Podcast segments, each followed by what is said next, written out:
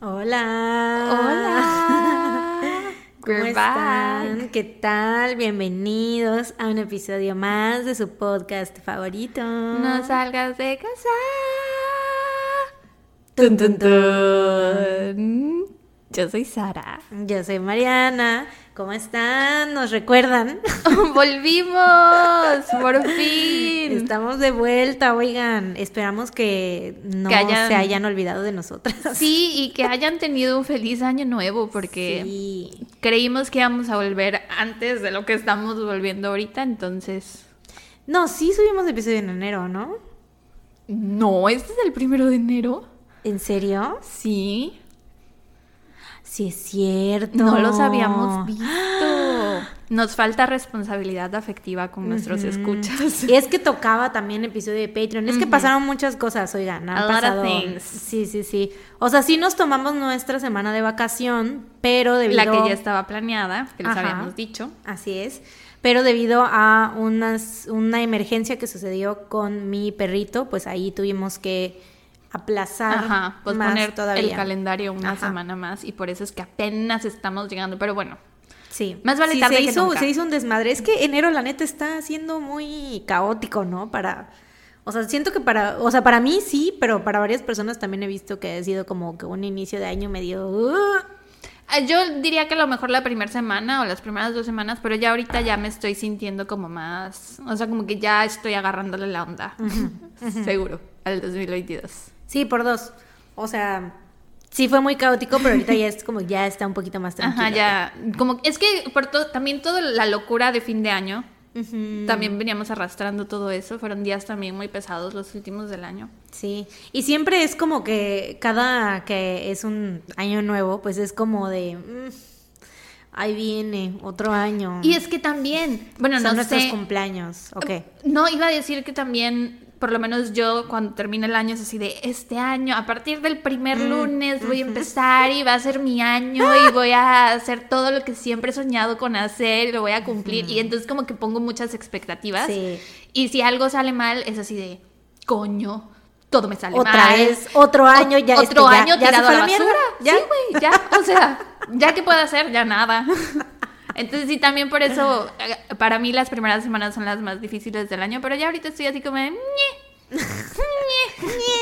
Aparte viene tu cumpleaños en Ya, cinco no, días. pero espérate, antes de llegar a eso, ya es el ya pasó el cumpleaños de no salgas de casa tun tun tun, Ay, by the sí, fucking way. By the way, es verdad, dos Hace años. dos días para, bueno, estamos grabando un sábado 22 de enero. Ajá, este episodio iba a salir para todas las plataformas el, El miércoles 26, ajá, 26, miércoles así es. 26. Y pues hace seis días fue nuestro aniversario y queremos, bueno, Seis días, dos. Ah, bueno, para cuando salga. seis días para ellos Yo- sí, en yo el no, futuro. es 22. Dark. este, eh, ¿qué estoy diciendo? Ah, Hace sí. seis días fue nuestro aniversario. Ajá, sí, sí, sí. Y quiero, bueno, sé que tú también, las dos queremos, este, hacer un, una gran mención Un agradecimiento público. y un agradecimiento a nuestra poderosísima Mary. Que, Me pongo de pie. Bravo.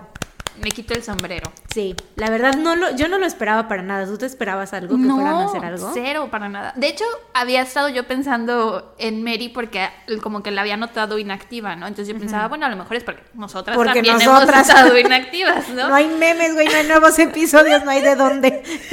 Este, y ese día, pues yo no había abierto para nada, o sea, no había estado en mi celular, yo no lo hubiera visto, sino, o sea, hasta mucho más tarde, si no es porque tú me avisas que nos habían hecho ese regalito. Sí, yo estaba en lágrimas, o sea, de verdad sí vi, porque nos hicieron, bueno, estamos hablando como si ya todos supieran de qué estamos Mary, hablando. para quienes no sepan, eh, si conocen la página en Instagram de fans No Salgas de Casa, Mary es la persona que creó esa cuenta y ella pues la lleva, ella crea los memes, sube el contenido y eso.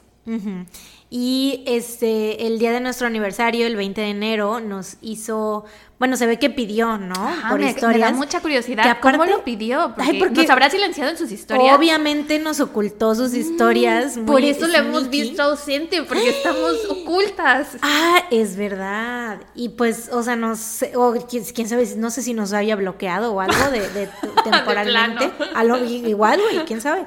Este, pero, porque ni cuenta nos dimos. Mary, ya Pero- desbloqueanos, por favor. ya, ya vimos el video, gracias. Pero sí, les, se ve que les pidió a las personas, este... Que siguen la cuenta. Ajá, las personas que siguen la cuenta o no, o no sé cómo le hizo, pero les pidió a muchos escuchas que, este, pues nos mandaran un mensaje por nuestro aniversario y así. Y nos mandaron mensajes bien, bien bonitos. Y un montón. O sea, yo no me Sí. esperaba ver tanto. Yo dije, ay, cuando vi que duraba como seis minutos el video, yo así de qué. ¿De Y dónde era sacó? de pausar para poder Ajá, leer, porque sí, eran sí. muchos. Muchos, sí, sí, sí. Yo sí estaba bien. O sea, me conmovió mucho, pues, ver todos esos mensajes y fue como muy, Sí, fue un detalle muy, muy lindo. muy lindo. sí. Muchas gracias, Mary, y muchas gracias a las personas todos, que sí. se tomaron el tiempo de escribir, ya sean tres renglones o párrafos, porque hubo quien se... Sí, yo leí, bueno, no sé si, yo supongo que tú también, todos y cada uno de los comentarios. Sí. Y pues desde el fondo de nuestros negros corazones. Muchísimas gracias, de verdad. Sí, muchas gracias. Significó mucho para nosotras. Porque aparte de ese día, o sea, ya habíamos hablado de que iba a ser nuestro aniversario, pero ese día como que se nos fue la onda, Sí. o al menos a mí como que se me fue la onda. Sí, a mí también yo no me acordaba, la neta. Y ya hasta que, que- bueno, sí me, sí me, me deseaste feliz aniversario un poquito antes de Ajá. que, de que subiera Mary LS, pero si no hubiera sido como un día más. Y no fue, porque nos hicieron ese lindo detalle, muchas gracias, valen mil, nunca cambien. Vuelvan pronto. Este, pero bueno. ¿Cómo estás? How are you? Por cierto, agárrense porque la intro de hoy va a ser más o menos larga, supongo, ¿no? Uh, No, hombre, porque larguísima. este episodio me imagino que va a quedar largo, aunque Larguísimo. quién sabe. No, yo digo que sí, larguísimo. O sea, espérense unas tres horas aquí, yo creo, porque mi caso está larguísimo. Hoy tocan saludos de Patreon porque tenemos atrasados. No saludamos a nadie en, en diciembre, de los de diciembre. Y pues ahorita como ya es el último Episodio de enero. Episodio de enero casi, o el 31 que hay martes o miércoles. Bueno, la cosa es que hoy vamos a decir los... Ni voltees a ver ese calendario. güey. yo así de, ¿por y qué volteas a ver eso? enero tiene 30 días. Tiene Siempre 31, creí que eran güey. 31 por eso. Ah, porque ya, ya, ya. Este, pues sí, entonces yo ni volteé a. Es que Este, tú hiciste la... Tú volteaste primero. Tú me entendiste la trampa. Este, ¿qué? Ah, sí, se nos juntaron los de diciembre y de enero. Entonces, Yes. eh, pues van a haber muchos saludos porque afortunadamente muchísimas gracias se unieron muchos Patreons en diciembre y en enero, que nosotros realmente creíamos como pues en enero es la cuesta de enero, ¿no? Se sabe. Y dijimos, no, hombre, a ver cuántos Patreons nos pagan en enero. Bueno, nos, nos donan, Ajá. porque no es tanto de que nos paguen, sino nos donan. Este, y no, afortunadamente, pues sí tuvimos, tenemos nuevos Patreons, entonces, este, ahora vamos a invertir los papeles, yo voy a, a decir los saludos. Un perdón si querían que Sara dijera su nombre, pero pues ni modo, así this is how it goes. Este, Agárrense, porque son muchos. Son muchos. Y Sara va a interrumpirme cada que, porque ya saben que damos saludos especiales, entonces. Sí, le digo a Mariana que estoy nerviosa porque son, o sea, son muchos saludos especiales y me da cosa que se me pase a alguien. Entonces, Sí, a mí también, pero bueno, esperemos. si no los lees todos y al final te digo, ay, se me, fal- me faltó ¿Qué este, crees? amiga. bueno, eh, primeramente saludos para Rodríguez Benítez Karina, eh, Silver Foxy 07. Eh, Rodríguez Benítez Karina. Ah, Rodríguez Benítez Karina, un saludo para ella y también le quiere mandar un saludo a su amiga Jimena, que entre las dos se cooperaron para poder ser Patreons este mes, o sea, bueno, en diciembre porque En nos diciembre. querían dar aguinaldo. Entonces, muchas gracias y saludos a Karina y a su amiga Jimena. gracias. Prosigue. Eh, Silver Foxy 07. Zaira Carrillo. Eh, Zaira Carrillo. Already, a la bestia. y yo, me. Zaira Carrillo quiere que le mandemos saludos a su novio Alex porque él animó a pagar la suscripción de 6 dólares y ahora se dio cuenta que ama los minis y esa va a ser la suscripción con la que se va a quedar. Ay, gracias, gracias, al novio, eh. qué Gracias, bueno, Alex, y Gracias. saludos, Zaira. Sí. Eh, saludos también para Karen Peoni, Melanie B. Melanie B quiere un saludo también para su novia Daniela. saludos a las dos. saludos, saludos a las dos. Eh, Adris Rose, Jazmín Paulina Mejía, Carla Cantú Álvarez, Marian R, Esther Martínez, Siquem Rubio, Dara Dali o Dalí, Abril, O Abril. María Letal, Kenia García, Jessica Ivonne Pérez Benítez, Mauricio Canales, Alma Mata, que creo yo, creo, creo que Alma Mata es familiar de Caro, bueno, de Caro y de Moy porque se apellidan Mata, entonces no sé, Oh. correct me if I'm wrong, corríjanme, pero creo yo que es miembro de la familia De este, Moy, de, Caro, Moy, de, Mata. mis, de mis amigos personales. Entonces, este, corríjanme si me equivoco. Pero bueno, saludos de todos Saludos. modos, sea o no sea de la familia. Pero si es de la familia, obviamente, pues saludos más, más cercanos a, a mí, ¿no? Saludo más, Este, abrazo. Saludo más, abrazo. Eh, Mara Giraldo Polanco, Mercit Escalante, Viri Rosel o Rosel, Viri Rosell dice que le mandemos saludos a sus besties Nancy y Marilyn, que cuando trabajan juntas en la oficina se reúnen a la hora del café para comentar los casos. No, qué bonito, tiempo Ya de sé. calidad. Saludos a las tres. Saludos. Eh, saludos también para Yendri Umaña Segura. Eh, Gendry Umaña Segura dice que quiere que le mandemos saludo a su mamá Rocío, que le patrocinó el Patreon. sí, amamos a las mamás Ah, patrocinadoras. Aunque su mamá no quería, porque no le gustan los casos de True Crime. Pero Gendry logró convencerla. Entonces, Mm. Ah, eso, muy bien. Yendri. Muy bien, muy bien. Gracias, mamá de Yendri. Em, saludos también para Melina Chávez. Val.eria. o sea, Valeria. Ah, Eh. yo, ¿qué tiene de chistoso? Launu Wamx. Erendiramati. Marta. Nicole Juliet. Héctor Bernabé. Héctor Bernabé, que no nos pidió saludo especial, pero que nos mandó un mensaje chistoso por Patreon, nos dijo que me he unido a la Tuntuntun Manía. Gracias por su podcast, está muy chingón. Solo tengo una objeción. Quiérannos más a los hombres. está bien, Héctor Bernabé, a ti te queremos. Te- sí es que saben que los Patreons sí, o sea, Sí. los Patreons, BTS, Harry Styles, o sea, ya saben que ustedes forman parte de, Del club de, un hombres nicho favoritos. específico de hombres favoritos de las Tuntuntun. No, la neta a veces sí me sorprende que haya hombres que nos escuchen. A mí también. Porque les tiramos luego mucho, mucho shade, pero pues es que, amigos, no es, no es culpa de ustedes en específico que nos están escuchando ahí en casita, sino de pues el patriarcado, ¿no? Así es. El patriarcado es más grande que, que ustedes como personas, como individuos, o sea, es ya algo que obviamente, eso es, eso es a lo que lo- nos referimos nosotras, ¿no? O sea, al patriarcado. Sí, sí, sí, sí. Eh, pero bueno, también saludos para Bros Mari, Dania Uribe Velázquez, Luis Ángel Garzón, Sofía Ergay HG, Cecilia. Ah, Sofía.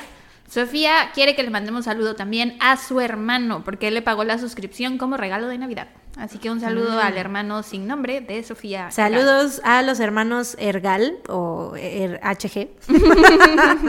Al hermano, a Sofía y a su hermano. Sí. Eh, Cecilia, Mireille Alanis. Ah, Mireille dice. ¿Mireille? ¿Es Mireille o Mireille? Nos puso que se pronuncia Mirel. Ah, Mirel. O, o Mirel, no puso acento. Mirel, Mirel, Mirel. Es el Mirel, sí.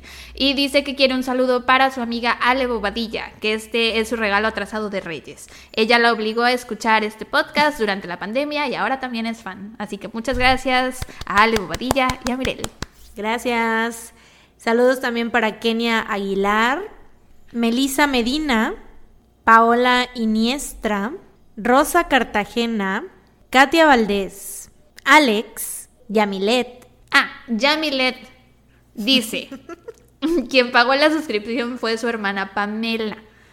Pero dice que el saludo es para Yamilet, por eso el Patreon está su nombre y es porque va a ser su cumpleaños un día de estos. Entonces, este es como su regalo de cumpleaños. Y también quiere un saludo para su historiadora favorita, Mayra. Yo no tengo una historiadora favorita, entonces. tampoco. Qué chido tener una historiadora de confianza.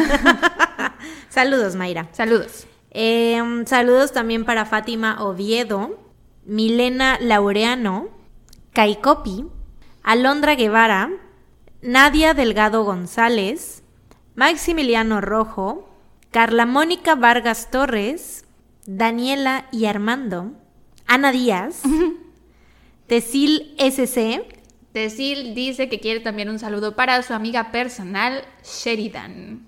Mm. Porque también su cumpleaños va a ser un día de estos y es acuario como nosotras. saludos Tecil y Sheridan.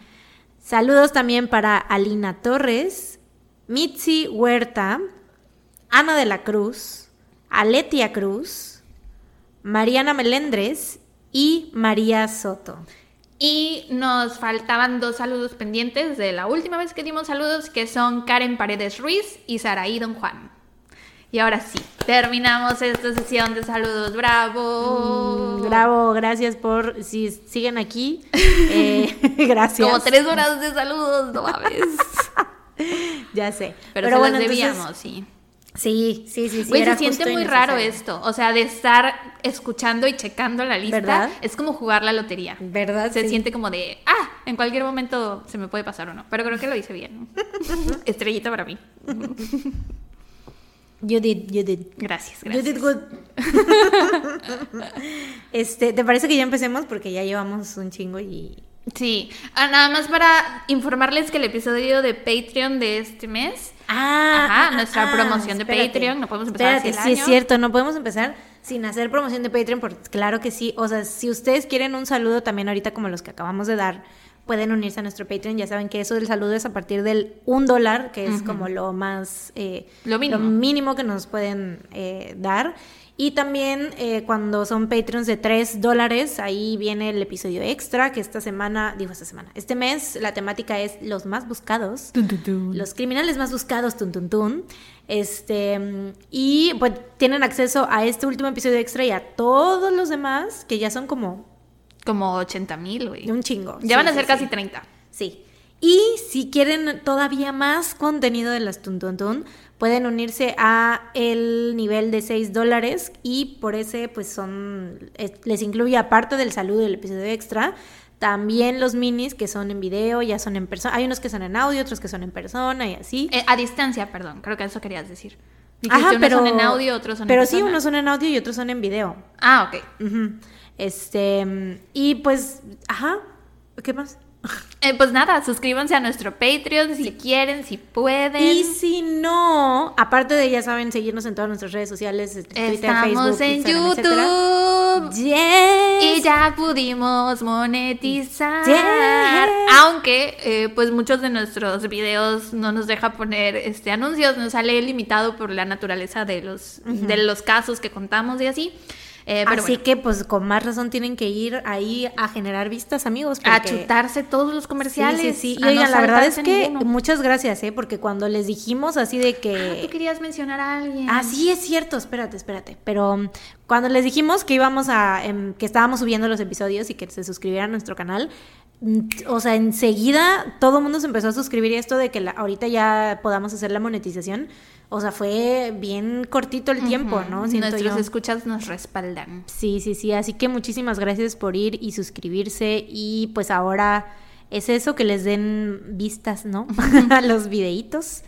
Em, espérame, espérame, En lo que Mariana busca lo que les quiere decir, yo de mientras les cuento. Si escucharon el episodio de Patreon, sabrán que eh, cuando vengo a casa de Mariana para grabar, traigo yo una mantita, porque ahí guardo mi lap, ¿no? Ento- porque no tengo una maleta, pero ya mi hermana Pilo me dijo que me va a regalar una para mi cumpleaños. Muchas gracias, Pilo. La próxima semana les cuento qué tal. Este, pero bueno, ya ahora que traigo mi mantita, está Luis Miguel, el gato de Mariana, dormido sobre mi mantita. Le hemos tomado como 80 mil fotos. Tómale otra foto, tómale otra foto. Entonces, seguramente se las vamos a poner en Instagram para que la vean, porque yo creo que este es el comienzo de una bella amistad entre Luis Miguel y yo.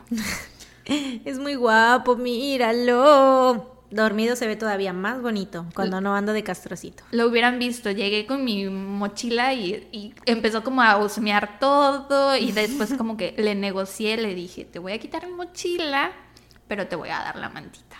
Sí, Entonces- y quedó feliz. Sí, y a ver cómo me reciben mis perros y los otros, y mis gatos también cuando llegue oliendo a Luis Miguel a mi casa. Uy, pandemonium, güey. Este, quiero mandar, hablando de YouTube, quiero mandar un saludo muy especial a Verónica Lona, que ha estado comentándonos en cada video, nos ha estado comentando eh, como las... em, Timestamps. Timestamps, ajá, como los... eh, ¿Cómo se llaman? ¿Minutos? Los minutos exactos donde terminan las intros, donde termina... El primer caso. El primer caso y empieza... No, donde empieza el primer caso y donde empieza el segundo caso.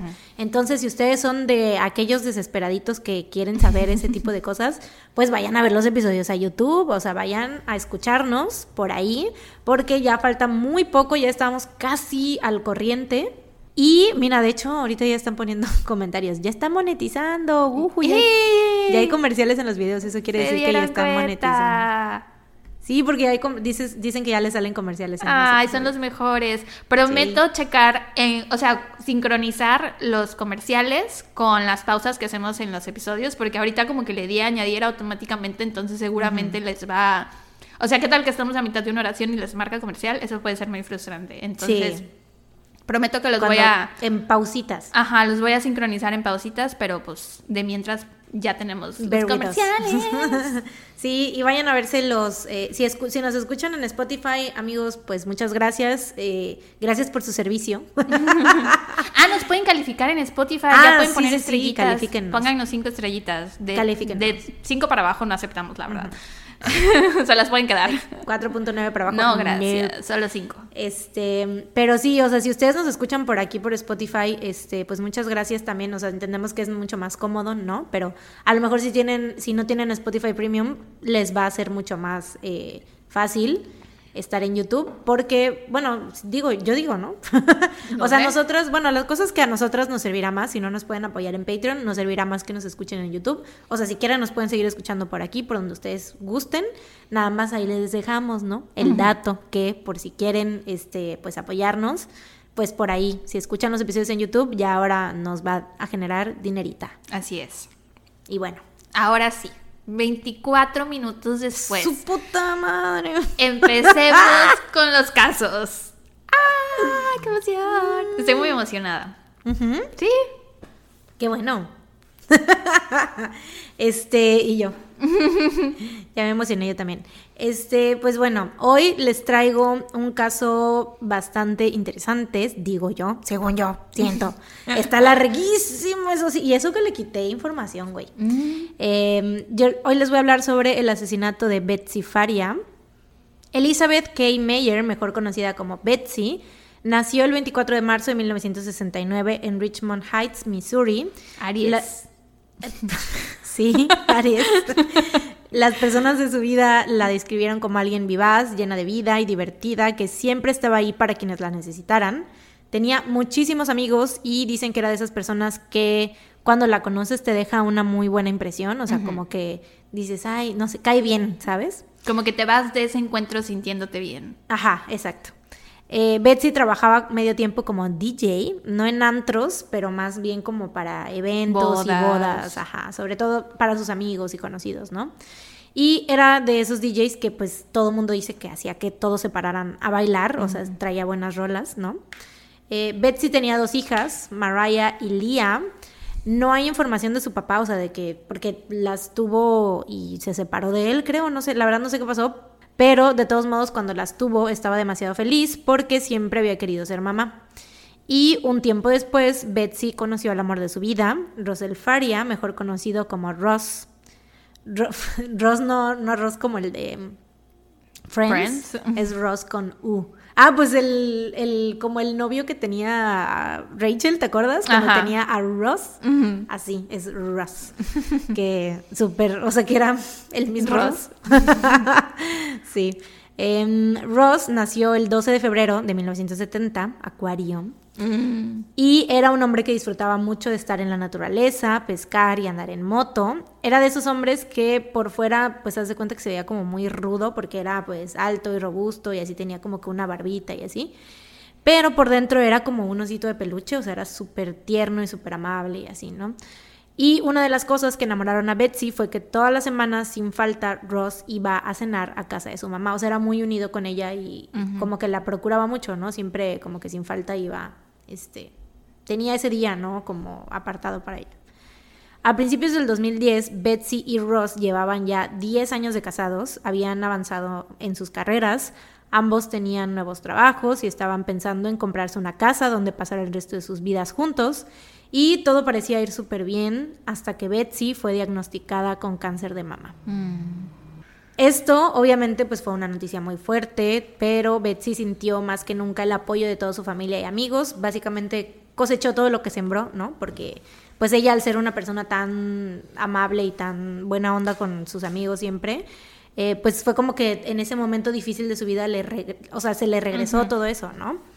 Em, siempre había alguien que la acompañaba en sus quimioterapias y pues esto le dio mucha fortaleza y la alentó a querer vencer el cáncer. Porque obviamente, pues sí, güey, cuando te diagnostican con una enfermedad terminal así como, como lo es el cáncer, pues e, inevitablemente te vas a agüitar, ¿no? o sea, no hay manera de que, de que no te pase esa situación de que, verga, me voy a morir, ¿no? Pero bueno, en marzo del 2010, Betsy y Ross compraron su casa en el pequeño pueblo de Troy, Missouri, mientras eh, Betsy seguía en tratamiento. Más adelante ese año el cáncer entró en remisión y para celebrar Betsy quiso invitar a su familia y amigos más cercanos a un crucero, pues uno de sus sueños de toda la vida era nadar con delfines. Que de hecho, güey, nunca lo había yo pensado ya después de que vi las imágenes de Betsy tan feliz nadando con los delfines, porque sí lo, sí lo hizo, este, decía yo, ay, como que sí me dieron ganas de nadar con delfines. O sea, era como que un sueño que no sabía que iba yo a tener, pero ahora lo tengo. pero bueno, Betsy estaba muy emocionada planeando todo, pero justo un mes antes de la fecha planeada para el viaje, se enteró que el cáncer había regresado y que se le había extendido hasta el hígado. Qué feo. Esto obviamente fue una noticia devastadora para todos porque esta vez ya de plano le dijeron que le quedaba muy poco tiempo de vida. ¿Cuántos meses estuvo como bien? O sea, de que... En tratamiento, pues esto, pues se lo diagnosticaron en enero, en marzo compraron la casa, pues como menos de un año fue que estuvo, como unos seis meses por ahí, ponle. Em, muchos pensaron que después de esta noticia a lo mejor Betsy pues iba a cancelar el viaje porque la quimioterapia pues ya sabes es muy pesada ¿no? y pues no solamente la agota físicamente sino también emocional y mentalmente, ¿no? Pero pues Betsy mm, quiso continuar con el plan y para ella era como que ahora más que nunca necesitaba este viaje, ¿no? Y así fue, un mes después del diagnóstico, Betsy y sus familiares y amigos más cercanos se fueron al crucero y Betsy cumplió su sueño de nadar con delfines. El 27 de diciembre del 2011, Ross tenía planeado ir a cenar con su mamá y después a jugar a casa de un amigo, eh, como todos los martes, era lo mismo, o sea, siempre hacía esto de ir a cenar con su mamá y después iba a casa de su amigo a jugar. Eh, que eran unos, un juego tipo como roleplay, la verdad no sé qué tipo exactamente de juego era, no sé si como un tipo, no sé, me imagino que, no sé por qué cuando dicen roleplay me imagino algo medieval siempre. Yo te iba a decir policías y ladrones. Como, yo me imagino algo más como D&D, ¿sabes? Como Dungeons and Dragons o como, no sé, League of Legends, o, o sea, como cosas así medievales, pero bueno. Eh, no sé exactamente qué tipo de juego era, pero la cosa es que esa era su rutina de cada martes. Em, la noche anterior, Betsy se había quedado en casa de su mamá porque el 27 en la mañana tenía cita para su quimio y su mamá era la que la iba a llevar. Ya ves que te digo que se turnaban, ¿no? Entre su mamá, amigos, Ross y así. Eh, Ross tenía planeado pasar a recoger a Betsy después de estar con sus amigos para llegar juntos a la casa, pero en el transcurso del día Betsy le mandó un mensaje de texto diciéndole que una de sus amigas andaba por ahí e iba a pasar por ella para dejarla en la casa. A las 9.40 pm, Ross llama al 911 y les dice desesperado que su esposa se había suicidado y que estaba sangrando en el piso. Lo interesante de esta llamada fue que Ross mencionara específicamente que Betsy se había suicidado porque cuando los paramédicos llegan, enseguida notaron que se trataba de un homicidio porque Betsy tenía heridas en todo el cuerpo y había sangre en todas partes. O sea, era imposible que se hubiera hecho tantas heridas ella sola. Sí, sí, sí. Em, más adelante, Ross explicaría que había mencionado esto porque vio que Betsy tenía cortes en las muñecas y, o sea, como que ignoró todas las demás que vio en el cuerpo y vio las de las muñecas. Ajá. ¿Te imaginas que tuviera puñaladas en todo el cuerpo y él solo vio lo de las muñecas, güey? Exactamente. Y además, porque, o sea, bueno, esto sí está como más válido. Había un antecedente de que ella en una, en una ocasión había intentado suicidarse precisamente cortándose las muñecas. Porque de hecho, si ves, escuchas la llamada del 911 y él está, o sea, está súper, súper, súper desesperado, casi que no puede ni hablar. Y pues dice, o sea, lo primerito casi que dice así de que mi, es- mi esposo se acaba de suicidar. Así. Eh, los servicios médicos de emergencia determinaron que Betsy llevaba muerta por lo menos una hora antes de que Ross llamara a emergencias. Pues cuando llegaron su cuerpo ya estaba en rigor mortis, o sea, ya estaba ¿no? rígido, ajá. Eh, y la sangre estaba seca.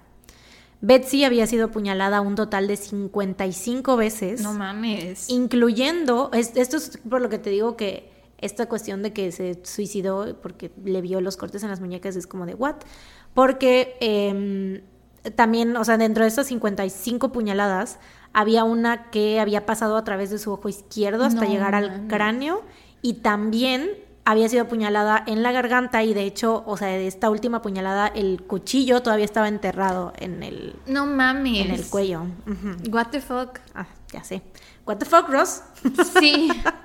¿Qué pedo? Eh, desde el momento en el que se encontró el cuerpo de Betsy, los investigadores examinaron con lupa el comportamiento de Ross, porque pues como siempre en estos casos, pues Sí, siempre el se trata hizo, fue el marido. exactamente de un crimen pasional, entre comillas, que a mí me, me choca que le digan así, la neta, Sí. como que, pues, que pasión de qué, güey, no mames, no. Em, pero bueno, así le pusieron, ¿no? El marido siempre tiene la culpa, entonces notaron que Ross... De todo. De todo. Eso, bueno, eso sí es verdad, ¿no? que pasa una discusión del marido tiene la culpa. Eh, entonces notaron, bueno, es que, güey, también cría fama y échate a dormir. Si siempre andan dejando la tapa del baño, la esta madre, la Sí. donde te sientas arriba, pues siento que ese es como un indicador de que siempre tienen la De que culpa. asesinan gente. de De que son asesinos. De que siempre tienen la culpa de todo. Este, eh, pero bueno, notaron que, que Ross tenía cambios emocionales muy repentinos. En un momento estaba muy emocional y muy desesperado. Que, Me llegó a la mente Héctor Bernabé. ¿O cómo era su nombre? De quiérannos un poco Ah, más a los hombres. Perdón, perdón. No, el que dejen la tapa del baño arriba no significa que sean asesinos. Una disculpa. un perdón. Este, ajá, eh, te digo, en un momento estaba como muy emocional y muy desesperado y al siguiente estaba muy, o sea, extremadamente calmado, ¿no? Y también notaron que a pesar de que se ponía muy mal, muy pocas lágrimas salían de sus ojos. Mm. Incluso uno de los detectives le preguntó a Ross que por qué no había corrido a abrazar, o sea, que co- como que él pensaría que lo normal en esta situación ¿Abrazar el cuerpo? sería que corriera a abrazar a su esposa cuando llegó y la vio que estaba sangrando, ¿no? Sobre todo si pensó que era un suicidio. O sea, porque si piensas que es un homicidio, dices, bueno, a lo mejor no lo quiero tocar. Y eso sí eres muy listo. Claro. Pero también pensemos en que había como mucha sangre, ¿no? O Tal yo vez no, le daba asco la sangre. yo no sé qué hubiera hecho. En es- yo digo porque no sé qué hubiera yo hecho en esta situación. Ah, sí, o sea, tampoco yo. Siento que están como mirando como con lupa todos los detalles, ¿no? Pero, pero sí, o sea, sí está, sí me, sí puedo ver esa escena en la que tú, o sea, en muchos casos ha pasado así, ¿no? Que ves a, a- a- a una persona que quieres mucho y que está cubierta de sangre y va así, pues la abrazas, ¿no? Terminas-. A veces puedes terminar contaminando la escena del crimen, pero en el momento, pues si no sabes qué pasó, si dices así de que, bueno, igual y la puedo hacer que reaccione, ¿no? O que... Pero pues quién sabe, ¿no? O sea, si no has estado en esa situación, pues no sabes qué harías, ¿no? Eh, bueno, una de las cosas que los investigadores usaron como evidencia fueron unas pantuflas de hombre que se encontraron escondidas en el closet, las cuales estaban cubiertas de sangre y estas pantuflas obviamente eran de Ross. El 28 de diciembre, Pam Hop, la amiga de Betsy, que fue la que le dio el ride a su casa, y quien, pues, aquí en este escenario es la que... La última persona que la vio con vida. Exactamente, sería la última persona en verla con vida. eh, pues fue interrogada, obviamente. Pam dijo que había acompañado a Betsy a su quimio ese día y que la había dejado en su casa a las 7 pm para después irse a casa con su esposo, pero que al dejarla se sintió medio incómoda porque vio que Betsy abrió la puerta sin usar sus llaves, o sea que la casa estaba abierta, y además le pareció ver el auto de Ross estacionado afuera. Pero, Pero- eso, ¿por qué sería sospechoso? ¿Que él estuviera en la casa? O sea, ya después de que, porque esto sucedió de que ya la habían asesinado, pues, entonces Ah, ella ok. estaba siendo interrogada. de- Ya, ya, ya, ya, Pensé que era cuando la acababa de dejar. No escuché bien. Sí, o sea, cuando la dejó, o sea, ya después de que la habían asesinado, ella estaba siendo interrogada y dijo que cuando ella la dejó en su casa, este, Se sintió incómoda se porque sintió la casa incómoda, no tenía en- llave. pa- sí, porque estaba abierta la puerta, Ajá. nada más como que se sintió incómoda de dejarla así de que estaba abierta la casa Y, o sea, porque supuestamente Ross no iba a estar en la casa. Ok. Y pues después vio el carro, bueno, le pareció ver el carro de, de Ross, pero pues ya, o sea, tampoco fue como que le tomara tanta importancia, fue como de, bueno, a lo mejor está su esposa ahí y ya. Em, Ross había tomado y fallado una prueba de polígrafo, así que con todo esto, que bueno, ya sabemos tú y yo que las pruebas de polígrafo, Tú y X, yo, pero sí. tú y yo y todo el mundo. este, pero pues la tomaron en cuenta y con todo esto, el 4 de enero ¿Y del- era 2011? Sí, Wow. el 4 de enero del 2012, los investigadores deciden arrestar a Ross Faria y acusarlo de asesinato en primer grado y acción criminal, acción criminal armada. El juicio en contra de Ross se atrasó hasta el 18 de noviembre del 2013. Eh, ya sabes cómo es toda esta chingadera, güey. La abogada de la fiscalía, Lia Askey, armó el caso diciendo que Ross había asesinado a Betsy para obtener el dinero de su seguro de vida. El pedo es que Ross tenía una coartada bastante, bastante sólida. Eh, aquel martes 27 de diciembre había trabajado desde su casa hasta las 5 pm. Salió en su auto y, o sea, se cuenta que todo esto que te voy a decir es como que ya con los recibos, ¿no? O sea, ya te voy a decir como que Todo está comprobado. el tiempo, ajá. Pero pues él, esto, todo esto lo dijo desde un principio, ¿no? O sea, él desde un principio dijo, no, yo fui, o sea, como que les dio todos los movimientos de su día. Entonces, em, te digo, salió de su casa a las, como a las 5 de la tarde, em, pasó por una gasolinera, metió gasolina, está el recibo de la gasolina. A las 5.22 pm le llamó a su mamá, está el registro de la llamada, para avisarle que no le iba a dar tiempo de ir a cenar con ella porque tenía que pasar a comprar comida para el perro. A las 5.56 pasó por una tiendita en Lake St. Louis donde compró cigarrillos y un par de Snaples, que es como el, el té helado. Se ve él en las cámaras de seguridad, está el- los tickets. Eh, después fue a otra tienda donde compró la comida para perro y terminó llegando a casa de su amigo Mike poco después de las 6 pm. Eh, varios amigos, incluyendo Mike, confirmaron que estuvo ahí con ellos hasta las 9 pm, o sea, de 6 a 9. Ajá. Manejó solo y en el camino a su casa se detuvo en un restaurante Arby's, donde compró unos bocadillos a las 9 con 9 pm. Esa es la hora que está en el ticket. Ticket. Eh, lo cual confirmaría que llegó a su casa alrededor de las 9 y media, pues su casa estaba más o menos a 25 minutos de este restaurante. Y ya para ese entonces ella ya llevaba una hora muerta, ¿no? Sí, más o menos. O sea, Betsy, el- el- la hora de la muerte se la pusieron como a las 7 y media de la noche, más o menos. Y entonces... Así es. En su argumento final, la fiscalía dio su, teor- su teoría de lo que según ellos fue realmente lo que sucedió ese día, porque ellos estaban como que diciendo así de no, es que esta mm, eh, coartada es como está armada, pues, ¿no? Eh, cuando Betsy le mandó el mensaje a Ross diciendo que ya no necesitaba que la llevara, Ross dejó su celular en casa de su amigo. Esto es lo que dice la fiscalía, ¿no? Ross dejó su celular en casa de su amigo, porque obviamente, güey, ya es 2011, ya había como GPS en los celulares y todo esto. Entonces el celular de Ross estaba en casa del amigo, ¿no? Eh, hizo las paradas necesarias para asegurar su coartada, o sea, sin él traer su celular, sino nada más para ir por los tickets y todo esto. Eh, llegó a la casa, la asesinó apuñalándola violentamente, se bañó, se cambió y llamó al 911. Pero y entonces la hora de los tickets, o sea, porque eso sale marcado en la máquina. Eso no se puede manipular, a menos que estés como que los del restaurante o la tienda te quieran ayudar. Lo que dice, eh, o sea, lo que decía la fiscalía era esto, ¿no? De que, porque aparte, o sea, los movimientos que él hizo antes de las 7, que fue a la hora que la amiga la fue a dejar a la casa, pues no tiene, vaya, ni siquiera tienen relevancia porque en ese momento Betsy estaba con vida y estaba con otras personas. Pero lo que ellos dicen, porque, o sea, él llegó a casa de los amigos a las 6. Y ahí marca que estaba, o sea, su celular estuvo todo el tiempo ahí desde las 6 hasta las 9. Entonces, en teoría, no, de, o sea, como a las siete y media, no, o sea, no estaba en la casa, ¿no? Y como marca este, que estuvo en el restaurante este a las 9 con 9, ellos dijeron que dejó el celular en casa de los amigos, hizo estas paradas para asegurarse de, este, de tener la coartada y la asesinó y se bañó y se cambió. Ah, Yo no lo creo, la verdad. Es que ya está más enredado. Porque aparte tendría entonces que tener a sus amigos dispuestos a mentir por él. Eso es lo que estaban diciendo la fiscalía, que obviamente tuvo cómplices, o sea, que sus amigos se quedaron con el celular, que después, porque, obviamente la defensa estaba así de, bueno, ajá, o sea, y, eh, o sea Ross tenía su celular cuando, pues, cuando eh, llegaron a la escena del crimen, ¿no? Entonces la fiscalía fue así de, pues obviamente uno de sus amigos Obviamente. se lo llevó, sí, así, o sea, como que ellos estaban muy así convencidos de que era él, ¿no? O sea, no sé en qué va a terminar, no sé qué va a pasar, pero güey. O sea, si. eh, Para ese entonces, digo, para ese caso, ninguna. ¿Cómo se llama? Coartada debería de ser válida, porque pues fácilmente puedes decir, ah, es que está mintiendo por él.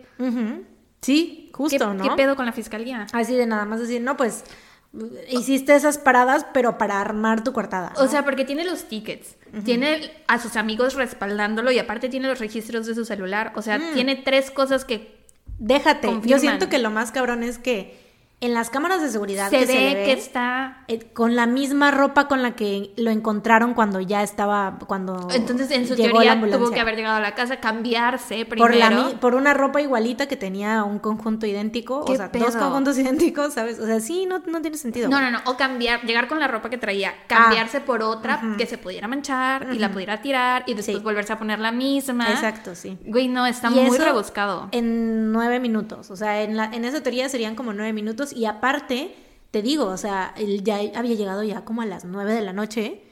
Y se supone que Betsy, el, la hora de su muerte Sí, fue, como a las siete y media. ¿Qué Siete y media. No, ¿qué pedo con la fiscalía? Em, pues bueno, aún así, ponle que hubiera sido capaz de hacer todo esto rápido, ¿no? O sea, de asesinarla, bañarse o lo que sea este, en 10 minutos. Le tomaron muestras cuando encontraron el cuerpo de Betsy y no se encontró restos de su sangre en ninguna parte de su cuerpo, incluyendo debajo de las uñas. O sea, aun por muy bien que se hubiera lavado, tenían que haber algún resto. Y no solo en él, tampoco encontraron sangre en la ducha ni en el desagüe en ese O sea, momento. solo eran sus pantuflas, que falló el polígrafo y que pues es pendejo y vio nada más los cortes en sus muñecas. Esas son las únicas tres cosas que tienen que... Bueno, más bien no es que dijera, no es que viera solo a lo mejor los cortes en las muñecas, sino que dijo que se había suicidado. Ok, ok. Em, pero bueno, sí, básicamente, ¿no? No manches. Sí, es- a- y aparte, o sea, no solo no encontraron la sangre en la ducha ni en el desagüe, la regadera ni siquiera había sido usada en las últimas horas, porque ya ves que se nota cuando hay agua. ¿Cómo chingados va a hacer todo? O sea, ¿dónde iba a ir a bañarse, no? O sea, que no sé qué inventaron en ese momento, a lo mejor también inventaron alguna otra excusa para eso, pero bueno. ¿Qué pedo? La cosa es que, o sea, la fiscalía neta convenció al jurado, güey. Después, No de, mames. después Pues de cuatro horas. Si les pones fotos de esta de esta mujer que asesinaron y les estás contando esta historia súper triste, pues en ese momento a lo mejor te dejas llevar por tus emociones, ¿no? Y No, dices, y o sea, yo entiendo por completo por qué el jurado y tomó esta decisión porque no había otro Sí, porque camino. no se... Ajá, nunca buscaron otra opción. Era lo hizo él o lo hizo él. Exacto. Em, después de cuatro horas el jurado delibera y declara que encontraron culpable a Ross Faria de asesinato y el juez lo sentenció a vida en prisión sin posibilidad de libertad condicional. Verga. Que aquí, o sea, te digo, es como cuando hay, es evidencia circunstancial realmente, no hay nada como concreto, ¿no? Em, cuando entrevistaron a algunos de los jurados, les preguntaron cuál había sido el factor determinante para llegar a esta conclusión y dijeron que la coartada de Ross, o sea, literalmente fue porque su coartada era demasiado buena y que por lo tanto parecía más bien armada No manches. que real, sí, güey. Eso, o sea, literal, eso fue como que es que es demasiado buena, ¿no? O sea, como que cómo tienes todos estos recibos y cómo tienes todas estas pruebas de que estuviste en los lugares que dices, ¿no? Güey. Así tal cual. En el 2014, Leah y Mariah, las hijas de Betsy, quienes de hecho habían testificado en el juicio en contra de Ross y, o sea, no dijeron mucho, pero sí dijeron que Ross y Betsy peleaban mucho. Estaban chiquitas. En aquel entonces, no, ya eran adolescentes, ya tenían como 17, 19 por ahí. Em, te digo, no dijeron mucho, pero sí dijeron, o sea, ayudaron como que a construir esa mala imagen en contra de Ross, porque dijeron que peleaban y que Ross pues no era como, porque todo el mundo lo tenía como en una muy buena imagen y así, ya ves lo que te decía que de- rudo por fuera, pero era un osito de peluche y así. Entonces ellas decían, o sea, como que Pues ni tan osito. Ajá, dijeron, no, pues es que sí, se peleaban y bla, bla, bla, ¿no? Pero bueno, Al final, eh, en el 2014, ellas cambiaron de parecer, o sea, como que en aquel entonces sí estaban yéndose por esa parte porque no había nada más a dónde irse. Aparte me imagino que tenían a la fiscalía diciéndoles lo que tenían que decir. Y de hecho ellas más tarde declararon que, o sea, dieron entrevistas y dijeron que las trataban como unas estúpidas, o sea, que cualquier cosa que ellas preguntaran las hacían sentirse mal por preguntar eso, o sea, como que las hacían sentirse tontas, así, las, las trataban bien mal, ¿no? Eh, entonces, pues ellas de plano era, fue así como de, bueno, pues, ¿qué vamos a hacer, no? O sea, pues ya. Eh, pero bueno, en el 2014 decidieron presentar una demanda por muerte injusta en contra de Pamela Hopp. La amiga. La amiga. Resulta que unos días antes de ser asesinada, Betsy había cambiado los datos de su seguro de vida y había nombrado a nada más y nada menos que Pamela Hopp como única beneficiaria. Desde que dijiste lo de que se le hizo incómodo lo de la puerta que estuviera abierta, o sea, ¿por qué? No, y aparte, o sea, es que ella decía que solamente, o sea, que siempre traía Betsy sus llaves, ¿no? Y que en ese momento fue como de, bueno, ¿por qué no las trae? ¿Por qué está todo abierto? Porque está ahí la, el coche de de, su pareja y así, que vive en la casa, porque estaría el coche de su pareja aquí. Es que, eh, mira, ahorita vas a ver, ahorita vas a ver por qué fue como que le dijo que se le parecía incómodo. Em, bueno, lo peor de todo, este, este, estaba hablando de lo del seguro de vida, ¿no? La cambió como beneficiaria. Lo peor de todo es que la fiscalía sabía todo esto desde el primer día. O sea, el juez decidió no mencionar este dato sobre el cambio de beneficiario en el seguro de vida porque no tenía conexión directa con el caso. Mm. Hazme el chingado, favor. ¿Cómo verga no va a tener conexión directa? Güey, es un motivo. ¿Cuánto antes del asesinato fue que cambió lo del seguro de vida? Días. No mames. Y este no fue el único dato que la fiscalía ignoró y dejó de lado en el juicio. Tampoco creyeron necesario mencionar que Pam cambió su historia varias veces. Eh, por ejemplo, primero dijo que no había entrado a la casa para nada y después dijo que siempre sí había entrado porque Betsy le había dicho que, entrara. O sea, ¿cómo se te olvidan esas cosas, no?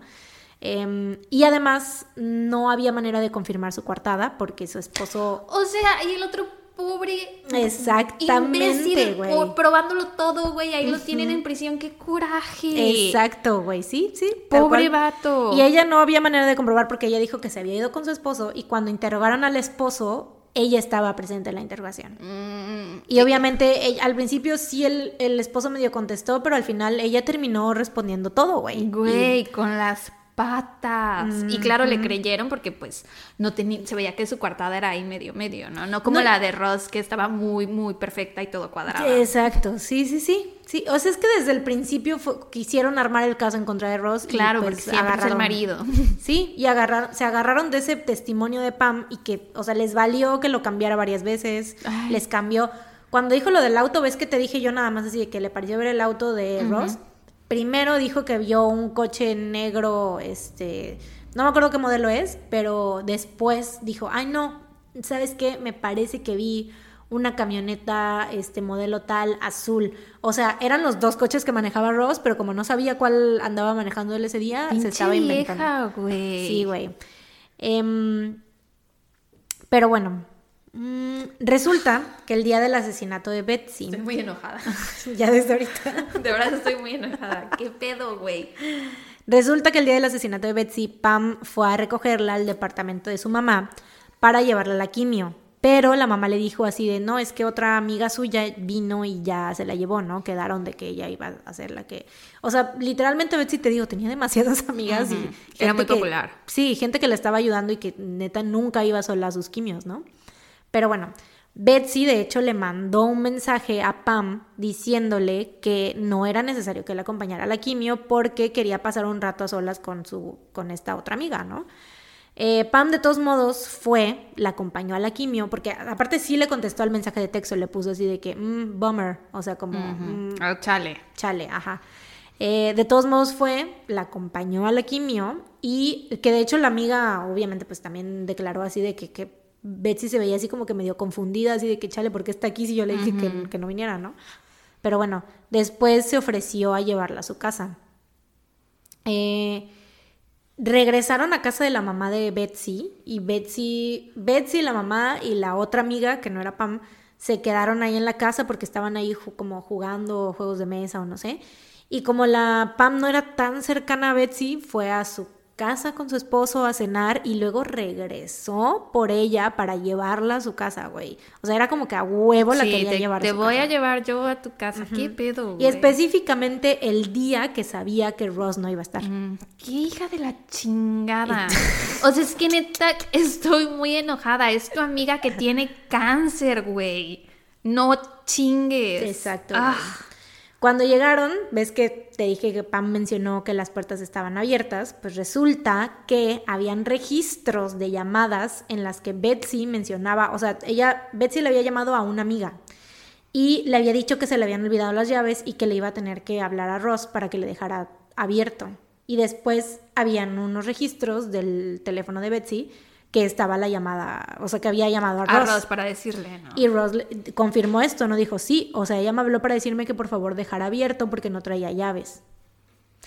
Eh, Aparte, ¿quién dice? Me parece, me parece incómodo. O sea, incómodo. Incómodo. Ni siquiera raro, sospechoso, incómodo. Y es que una de las cosas que la pinche Pam decía, güey, era que ya, ya, ya. Güey, es que se lo merece, es una mierda. sí, güey. Fuck Pam. Este.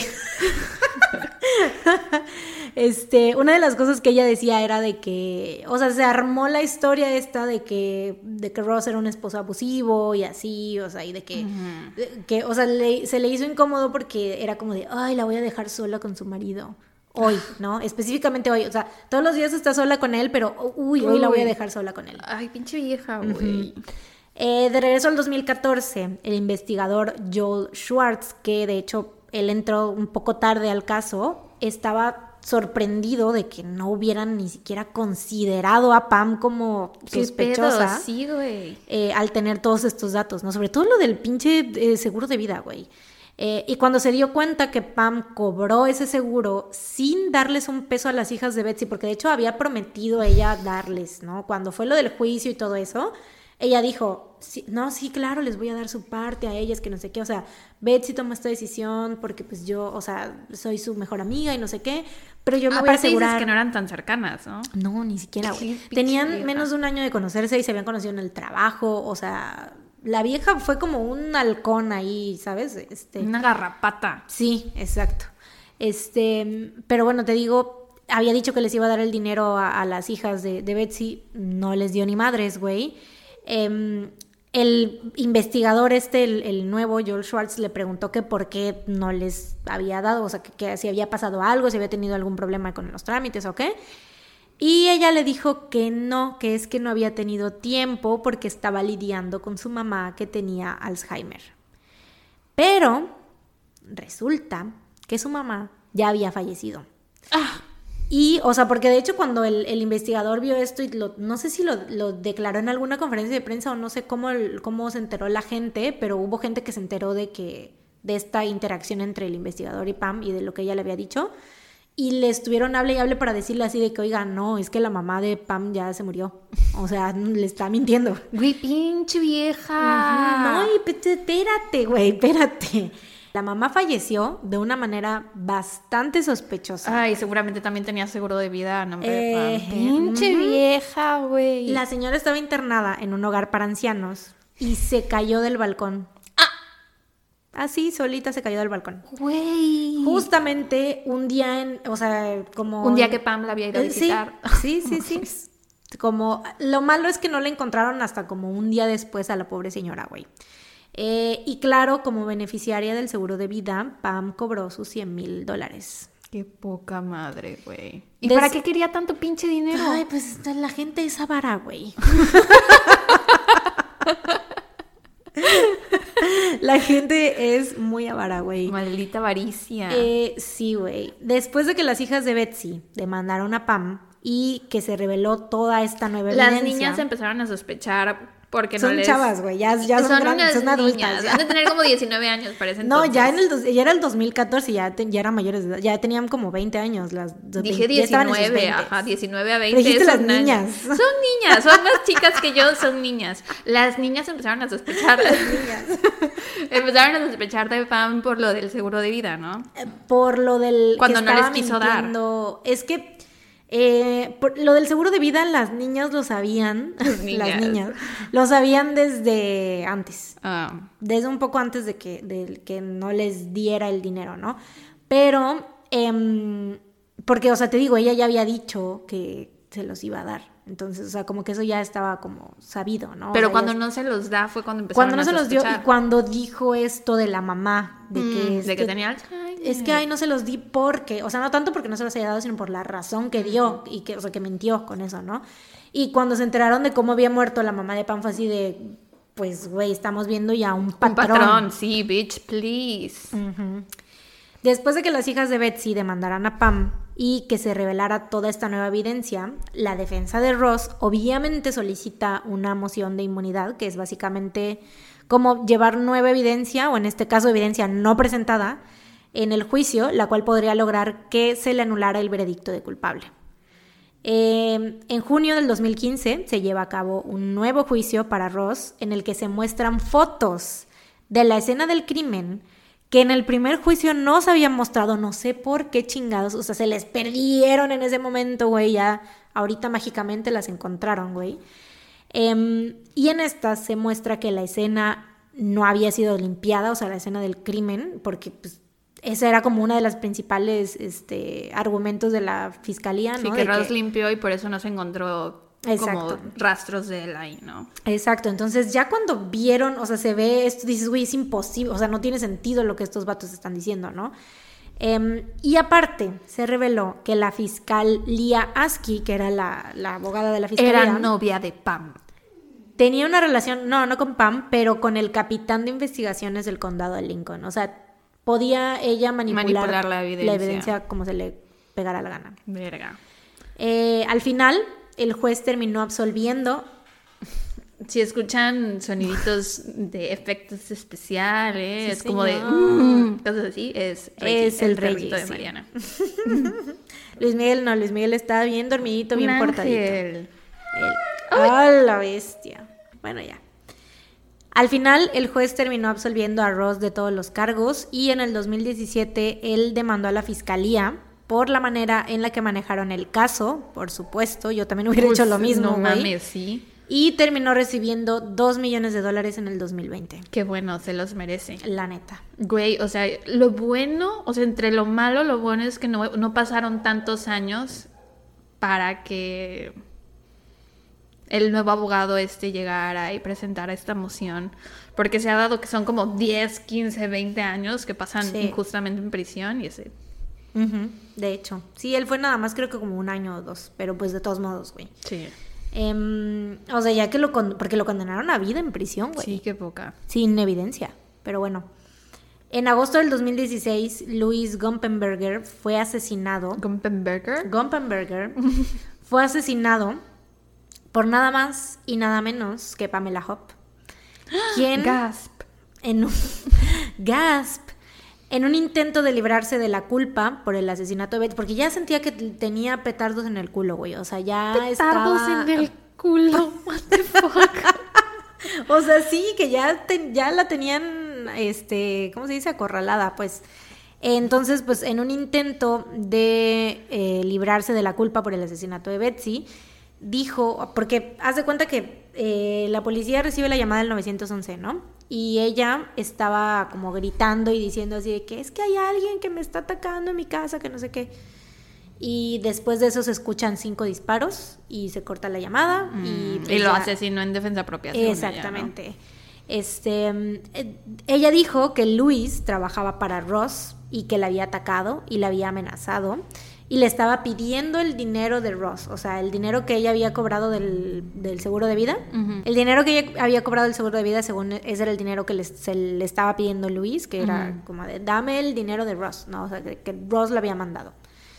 Em, entonces, pues ella había tenido que empujarlo, o sea, que él la había amenazado con un cuchillo, él había tenido que empujarlo y había tenido que irse a- corriendo a su casa, agarrar la pistola que tenía en su buró y pues le había disparado en defensa propia. Y todo mientras estaba el teléfono pidiendo ayuda. Sí, por supuesto. Multitasking. Sí. Luis, eh, te preguntarás quién es. Él no tenía nada que ver en todo esto. Era simplemente un vecino al que Pam había atraído a su casa con ¡Qué mentiras. pinche vieja! Y pues lo había tratado de incriminar para salvarse el pellejo. Porque de hecho hasta se encontró una nota, güey, en el pantalón de Luis que decía así como de que ve y a, a tal dirección y amenaza y este pide el dinero y asesina a Pam Hop. Atentamente, Ross. Sí, con la letra de Pam. Tal cual, güey, así. O sea, y pobre, neta, pobre Luis, güey. Güey, porque sí, qué pedo. Ni la debía ni la temía, nada No. tenía que ver ahí. Y haz de cuenta que este se después se encontró que la vieja, güey, sí, chécate esta mamada, güey. Haz de cuenta que pretendía ser ella parte de un, no sé si un periódico de la prensa o algo así. Y andaba como que cazando vecinos, o sea, a ver a quién agarraba y les decía así de que, oye, es que necesito que vayas a mi casa y, o sea, no sé exactamente qué les decía, pero les pedía que fueran a su casa para fingir una llamada de 911. The fuck. Eh, Ay, algo bien seguramente el raro. pobre Luis fue el único que Fue fue, el único que- amable y le dijo, Exactamente. ¡Qué poca! Por eso Sí, no hay que ser amables. Esa es la lección de este episodio. Ni entrar a casas de extraños, güey, para nada. No le tomó mucho tiempo a los investigadores darse cuenta de la culpabilidad de Pam y siete días después del asesinato de Luis fue arrestada y acusada de asesinato en primer grado. Fucking finally. Cuando la llevaron a interrogación, en el video de vigilancia, se ve- güey, siento que tiene cara de Karen, o sea, es muy Karen. La ella. quiero, la quiero ver, Te la voy a enseñar. por favor. Quiero ponerle cara a esta persona que odio. Es la más Karen, güey. Es- esta foto es la que siento que más, este, Más Karen se ve. que más Karen se ve. Vela. Ah, pensé que me la ibas a mandar. Güey, pinche vieja. Si no se ve bien Karen, así de Sí. que quiero hablar con el gerente. Y sí tiene cara de mala. La sonrisilla esa de mm, como... mm. Cañón. Y en cambio, ¿Me vas a enseñar a Ross? ¿Es un osito de peluche? te voy a enseñar a, a Ross y a Betsy, güey. Para que veas qué bonito se veían juntos. Ay, pobre Betsy, güey. Pobre Ross. Él no tiene cara de malo. No. Él sí, sí, sí era, sí era un osito de peluche. Aparte de las entrevistas, que sí era, era un osito de peluche, literalmente. este, no, en las entrevistas que, que le hacen, o sea, no sé, como que tiene esta em, Vibra. vibra de buena onda, ¿no? Bueno, que aparte ya, o sea, ya sabiendo que es inocente, pues obviamente dices, bueno. Sí, si me es buena hubieras contado la historia al revés, me hubieras dicho que él hizo todo eso y habían incriminado a Pam, te hubiera dicho, ay, pinche vato, tiene cara de malo. Ay, pobre Pam, se ve que es un ángel. Se ve que es buena onda. sí, sí, sí, ya tenemos como que los, el antecedente, Sí. ¿no? Pero bueno, así es. Em, La metieron a la cárcel. Yay. fue arrestada y Ah. acusada de asesinato en primer grado. Cuando la llevaron a interrogación en el video de vigilancia, se puede ver, o sea, porque la dejan sola unos momentos y se puede ver cómo agarra una pluma que estaba en la mesa, se la mete a los bolsillos porque traía unos shorts así como de mezclilla, como unas bermudas de mezclilla, se las mete al bolsillo y también se ve cómo se empieza así a agarrar el cuello eh, con las manos, tratando Se de encontrarse la vena yugular. Ajá. Cuando la escoltan afuera, pide ir al baño y pues ya te imaginarás, minutos después la encuentran sangrando porque había intentado suicidarse, pero afortunadamente sobrevivió y se tuvo que enfrentar a los cargos. Digo afortunadamente porque pues tuvo que, o sea, sí terminó Hubo justicia. pagando por lo que hizo. Eh, Pam fue encontrada culpable por el asesinato de Luis y sentenciada a vida en prisión. Y después de este veredicto, obviamente la fiscalía, pues tu- tuvieron que dar la cara. Hubo como cambio de, fiscal o no. Obviamente la pinche Liaski se fue a la verga. Em, después de este veredicto, la fiscalía decide darle una segunda vuelta al caso de Betsy. Y Pam es acusada de asesinato en primer grado y acción ar- armada criminal por apuñalar, eh, eh, eh, por apuñalar a Betsy Faria en diciembre del 2011 y es encontrada culpable más allá de toda duda razonable. Pues sí, no mames. Sí, güey. Entre otras cosas ridículas que dijo, es que, güey, cambió su historia tantas veces que, o sea, no, pues no iba yo a poner todas las veces, o sea, como que todos los detallitos que fue cambiando, pero una de las historias que dio, güey, fue que, o sea, lo que, para darle como un poco más de sentido a, estaba esperando terminar para decirte esto, este, para darle más sentido a lo de que es que me incomodó que su esposo, particularmente este día, estuviera ahí, era porque ella primero dijo que este, Betsy planeaba dejar a Ross, que se quería mudar a otro lado y que le había dicho que últimamente había estado muy violento él con ella y que justamente ese día que ella la dejó ahí en su casa, eh, Betsy le iba a decir que lo iba a dejar. Mm. Y, o sea, parte también por la cual la fiscalía pues arma este caso, ¿no? En su contra. Y otra cosa que dijo después, güey, fue que de hecho ella y Betsy eran amantes, Mm. pero no lesbianas. Y entonces, que ella servía como una clase de esposo para ella, o sea, que ella como que tomó, había tomado el rol de esposo Mm. después de que pues ella se quería separar de Ross y así, que ella había tomado ese rol y que un día Ross las había encontrado en la cama juntas y que había explotado y que le había dicho que le iba a matar y que no sé qué. ¿qué pedo, güey? Y luego, güey, antes de su juicio, dijo que casualmente se, que se acababa de acordar que el día del asesinato de Betsy vio a Ross ahí afuera de la casa. LOL. Justo antes de su juicio, casualmente, años después, se acordó. Güey. Y güey. esta, esta mujer tenía familia, o sea, solo era su mamá la que asesinó, o bueno, la que creemos que asesinó, tenía Ah, porque sí, de hecho esa, esa muerte la tomaron como accidente, como que ya no le dieron más vueltas porque pues ya la vieja está en prisión. ¿no? Pero pues no- sí tenía hijos, güey, tenía pues a su esposo y, o sea, los hijos que tuvo los tuvo antes del, del matrimonio este, pero, o sea, estaba, era también este segundo matrimonio, creo. Em, pero pues no, güey, nada, o sea, su familia no es como que no y ha- tenía, sabemos si tenía deudas o por qué necesitaba Tampoco. tantos seguros de vida, güey. Pura vara, por vieja vara, porque ¿Qué pedo? O sea, tenía, o sea, cuando cobró el seguro de Betsy, se compró una casa nueva, o sea, no tenía necesidad realmente así de que tuviera deudas, no. Che vieja. Pero tenía trabajo, trabajaban en, de hecho ella y Betsy trabajaban en, irónicamente, una compañía de seguros. Mm, Y yo supongo que también por eso, porque haz de cuenta que cuando, o sea, e- ellas mandaron, fueron cuatro días antes del asesinato de Betsy que hicieron el cambio de beneficiaria y ellas mandaron, este, pues estos documentos, ¿no? A, a revisión y de hecho se aceptó, o sea, se aceptó ese cambio de beneficiario, porque el beneficiario era Ross. El cambio se aceptó después del asesinato, güey, porque les llegó al, al, al, no sé, al lugar ese donde determinan esas chingaderas, les llegó ya hasta después. O Sí sea, porque les, les tomó varios días. ese lugar. Ese lugar. El lugar donde determinan esas chingaderas. Sí, sí, el lugar. El lugar. Lo sé, lo conozco muy bien. Sí. Pero bueno, pues eso fue todo sobre este caso. Este año va a haber una serie, así que estén pendientes. Uh. eh, sobre inspirada en el caso que se va a llamar The Thing About Pam y va a ser protagonizada por Renée Zellweger, que estoy, Oh. Estoy segura que va a ser Va un a ser muy papelón. buena, entonces. Sí, la gran Renée Zellweger. Y no sé para qué plataforma vaya a ser, supongo que Hulu o alguna cosa así, pero pues esténse pendientes porque va a salir. Nos han estado Ay, mandando. ojalá no sea Hulu porque no llega a México. Ay, pero La tendremos que ver piratería, ilegal. hermana. Sí, X. Este, como nos han dicho, nos han estado mandando muchas imágenes de lo de la serie que van a hacer de Michelle Carter, que va a ser con Ujú. Elle Fanning. Este, que todos estaban así de ¿por qué no castearon a Cara de Levine? Que bueno, la neta El Fanning es mejor actriz que Cara de Levine. Entonces supongo que tal vez por eso. Eh, no, y ya caracterizada es idéntica, güey. No sé si viste, si has visto fotos. Ahorita te enseño. Pero bueno, así, esténse pendientes para esta serie también. Y pues mis fuentes fueron un video del canal de Kendall Ray en YouTube y Wikipedia. Muy bien, pues gran trabajo. Pinche Pam, güey.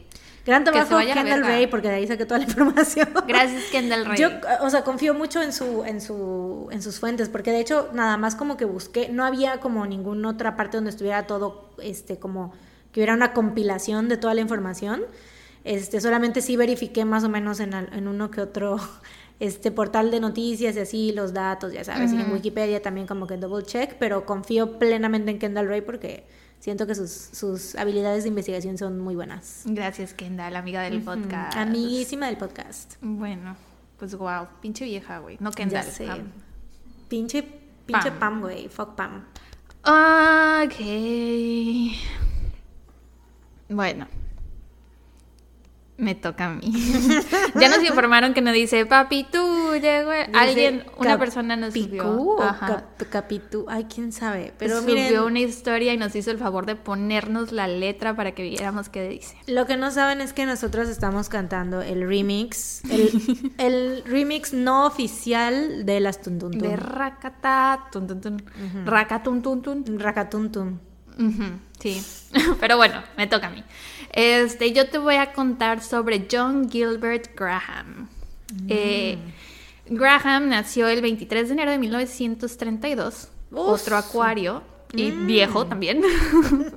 Bastante, sí. En Denver, Colorado. Acuario añejo. Acuario añejo. Y aunque su nombre legal era John, las personas en su vida lo llamaban Jack. Al parecer a los John se les dice Jack, no sé por qué, es algo común, sí.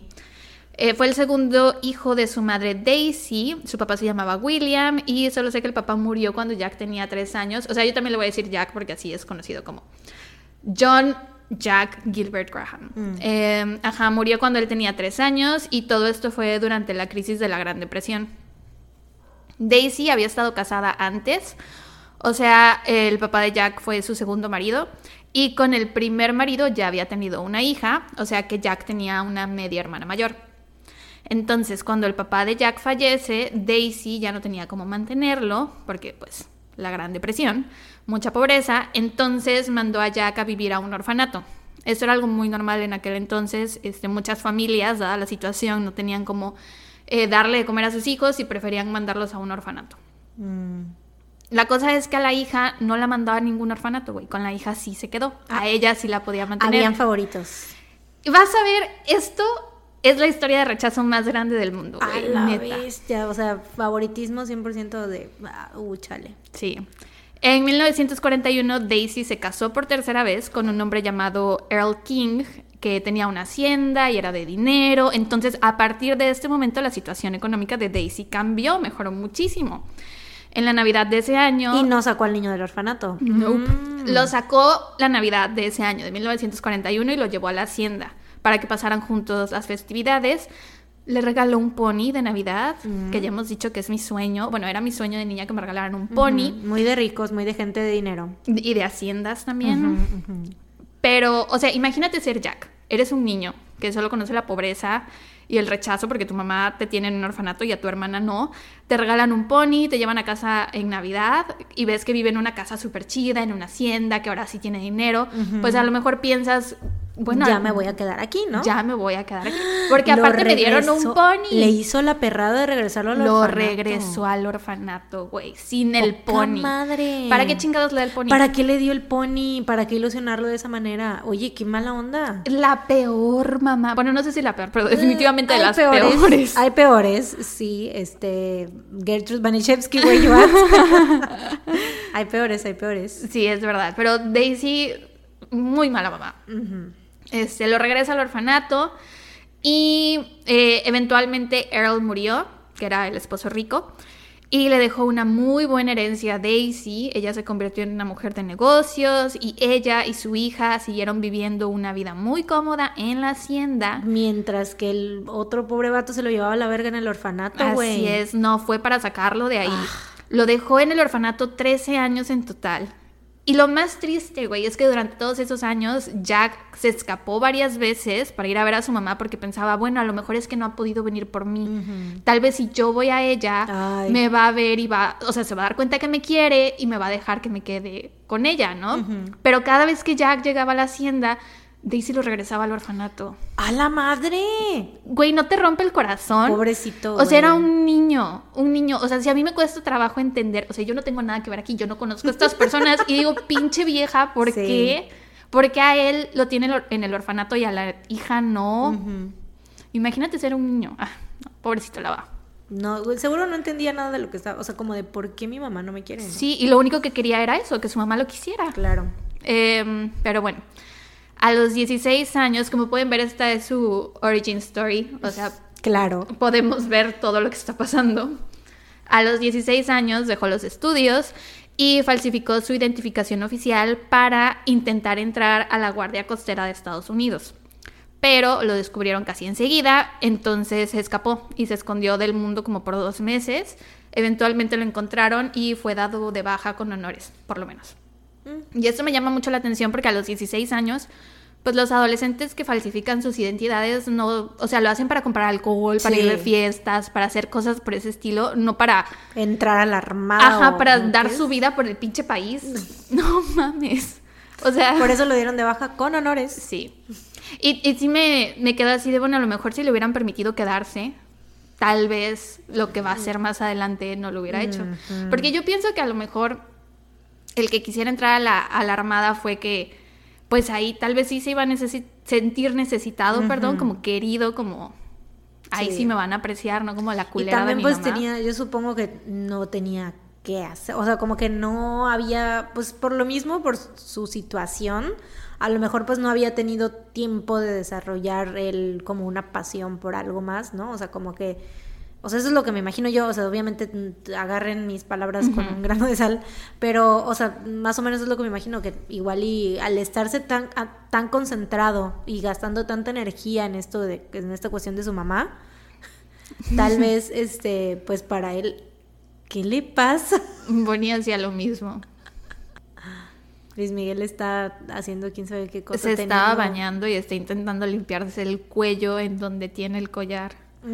Entonces. Se lo arranca, güey. Sí, se lo arranca. Porque ya está bien viejito ese collar, entonces ya se lo tengo que cambiar. Sí, digo que Bonnie hacía lo mismo. O sea, ya tiene otro collar, pero antes decía, ¡otro gato! Es la mamá. Eh, ya se olvidó lo que estaba diciendo, pero sí, o sea.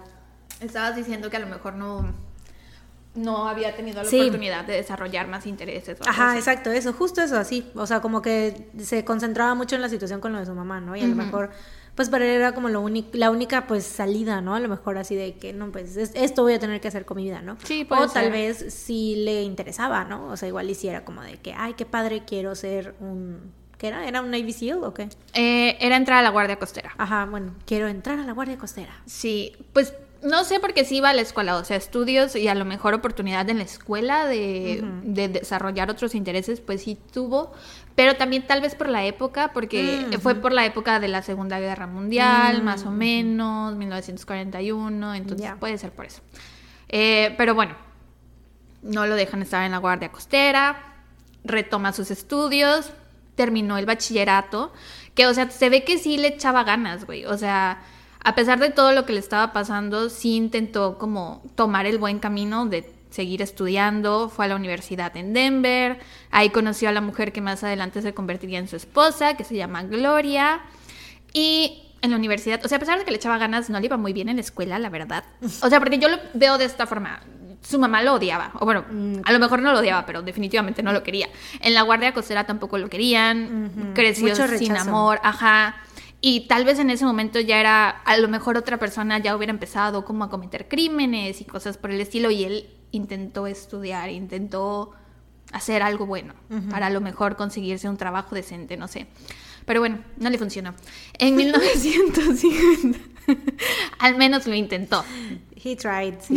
en 1951 empezó a trabajar en una fábrica en Denver y ahí ya empezó como que su carrera criminal aprovechó esta oportunidad para robar cheques en blanco de la compañía. Canjeó al menos 40 de estos cheques en distintos establecimientos y todos iban firmados por el jefe, obviamente.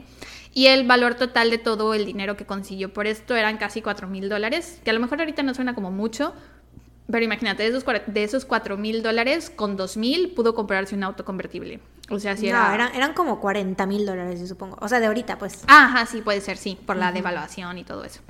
400 mil. Ay, sí.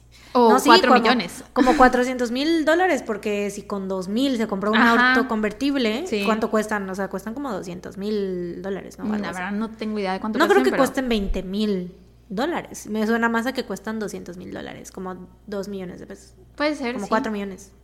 ¿Un auto convertible? ¿eh? Pues lujoso, pues yo digo, ¿no? La verdad no sé. Víctor. bueno, la cosa es que era mucho dinero en aquel Era mucho más dinero de lo que suena. Ajá. Sí. Eh, pero como que empezaron a sospechar de él, ¿no? Entonces dejó el auto en Denver y se mudó a Texas para huir de la ley. Pero en Texas también se metió en problemas con las autoridades porque sospechaban que contrabandeaba whisky. Fue arrestado en septiembre de 1951 y le dieron una sentencia de 60 días.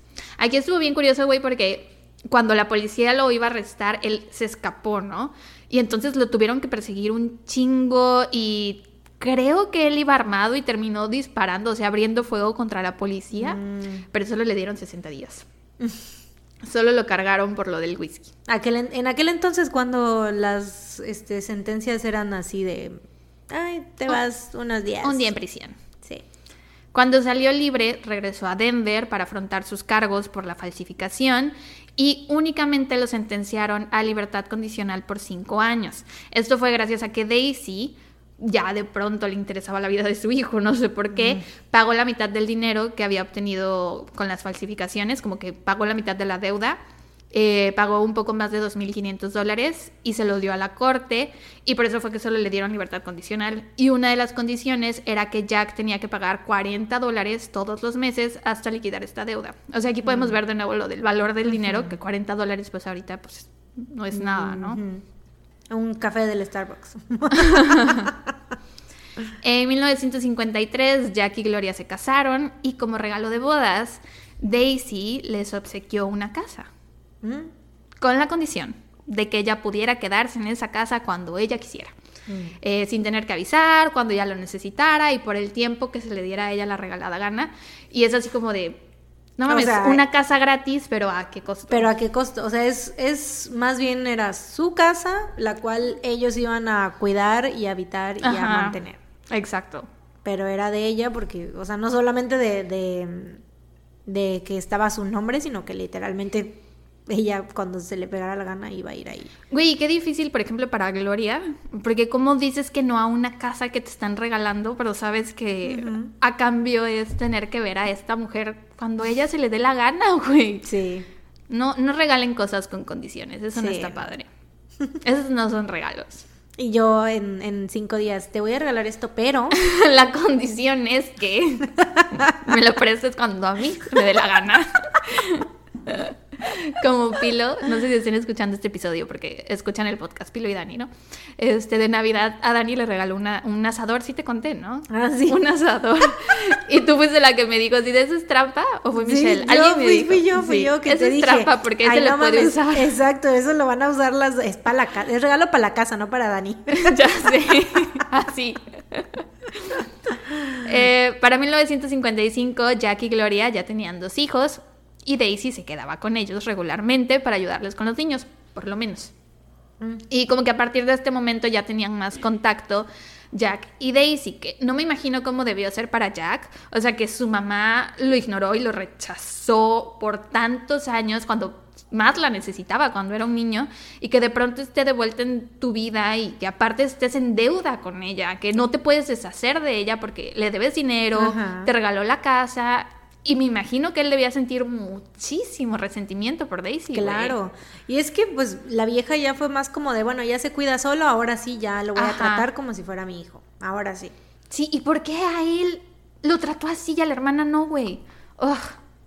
Esta es otra mujer que me hace enojar mucho. Neta, estaba yo investigando el caso y yo decía, es que, güey, ¿para qué lo tuvo? O sea, una, una cosa que escuché en uno de los podcasts que escuché este, para mi investigación, decían que a lo mejor Jack le recordaba mucho a su esposo que había fallecido y que a lo mejor era muy doloroso para ella verlo, que no lo justifica, pero bueno, explicaría un poco y le daría un poco Ya. de, De sentido, porque no tiene Ajá, sentido. No tiene sentido, güey. Pero bueno. Eh, y bueno, no solo les regala la casa y le paga la deuda, también le dio trabajo. Mm, Abrió un restaurante y ella dijo que específicamente lo abrió para que Jack se ocupara en algo. Porque por sus antecedentes criminales no le era fácil conseguir empleo. Entonces abrió el restaurante y dejó a Jack de gerente. Y todo el mundo dice que se la pasaban peleando, gritándose, que nunca estaban de acuerdo en nada y que incluso se peleaban frente a los clientes. Era uno de esos restaurantes como drive-thru, pero no realmente. Era como el de Vaselina, más o menos. mm. Algo así. Diner. Ajá. Eh, Daisy era una jefa muy demandante, le exigía a Jack que trabajara jornadas muy largas y gracias a su exigencia el restaurante fue un gran éxito, por lo menos. Pero ocurrió un terrible accidente ese mismo año, en septiembre de 1955, el restaurante explotó por una misteriosa fuga de gas. La policía dijo que al parecer... Fue ya, güey, estaba hasta la madre. ¿Cómo le hago para deshacerme, Deshacerme de esto? mi mamá, Yo no güey. Quiero estar trabajando para mi mamá. Pum. quemó el restaurante. Eh, la policía dijo que al parecer alguien destornilló una parte de las tuberías de gas. Sospechaban que la explosión había sido provocada, pero no lo pudieron probar. Y la agencia de seguros, pues no le quedó de otra más que pagarles el dinero que les correspondía y el restaurante nunca volvió a abrir. Cabe mencionar que Jack, igual que Pam, trabajó para esta agencia de seguros antes. O sea, Mm, por eso sabía cómo funcionaba todo lo de los seguros. ya. Ese mismo año, Jack sufrió un accidente. Eh, iba manejando, güey, en su camioneta y se detuvo la camioneta en las vías del tren, Mm, casualmente. Y pues fue pérdida total. No sé cómo él se bajó de la camioneta. O sea, supongo que dijo, ay, no arranca, pues no me voy a quedar aquí a que me maten. Entonces dejó ahí la camioneta y el tren se la llevó, literal. Se la llevó el tren. Me- y la camioneta me, lleva el tren. Chiste de papás, güey, no mames. Bueno, el caso es que fue pérdida total y eh, por este accidente también cobró el dinero del seguro. Cerca de estas fechas empezó a mostrar señales de violencia. Según su hermana, ella dice que nunca se sintió a salvo con él, que él hacía bromas de muy mal gusto, muy violentas, que a él le daban muchísima risa, que lo divertían muchísimo, pero que no tenían nada de chistosas, que en una ocasión incluso la golpeó, que le dio un rodillazo en el pecho, y en ¿A- otra... a la hermana? A la hermana. Mm. Y en Es otra... que, güey, la envidia que ha de haber Obviamente la de haber odiado, güey. O sea, la hermana qué culpa, ¿no? Sí, sí, sí. O sea, sí, güey. Pero pues si es lo que siento, o sea, si yo que no tengo nada que ver aquí, sí digo, ah, pinche la hermana, güey, porque ella sí. Déjate ahí. Tú le abriste la puerta que hiciera lo que él quisiera ahí en tu mantita. No, es que tenía atorada la garrita en el collar, estaba como así. Este, ajá. Que en una ocasión también la amenazó con golpearla con un martillo, güey. Así te dije que le dio un rodillazo en el pecho. Ajá. Le dio el rodillazo en el pecho y después la amenazó con golpearla con un martillo. Y no logró hacerlo porque la hermana se encerró en el baño. Eh, supuestamente la hermana sí compartió sus preocupaciones con su esposo y con un amigo, porque ella pensaba que algo le pasaba a Jack. Decía, bueno, es que a lo mejor no, no está bien de la cabeza, de tener alguna enfermedad o algo por el estilo.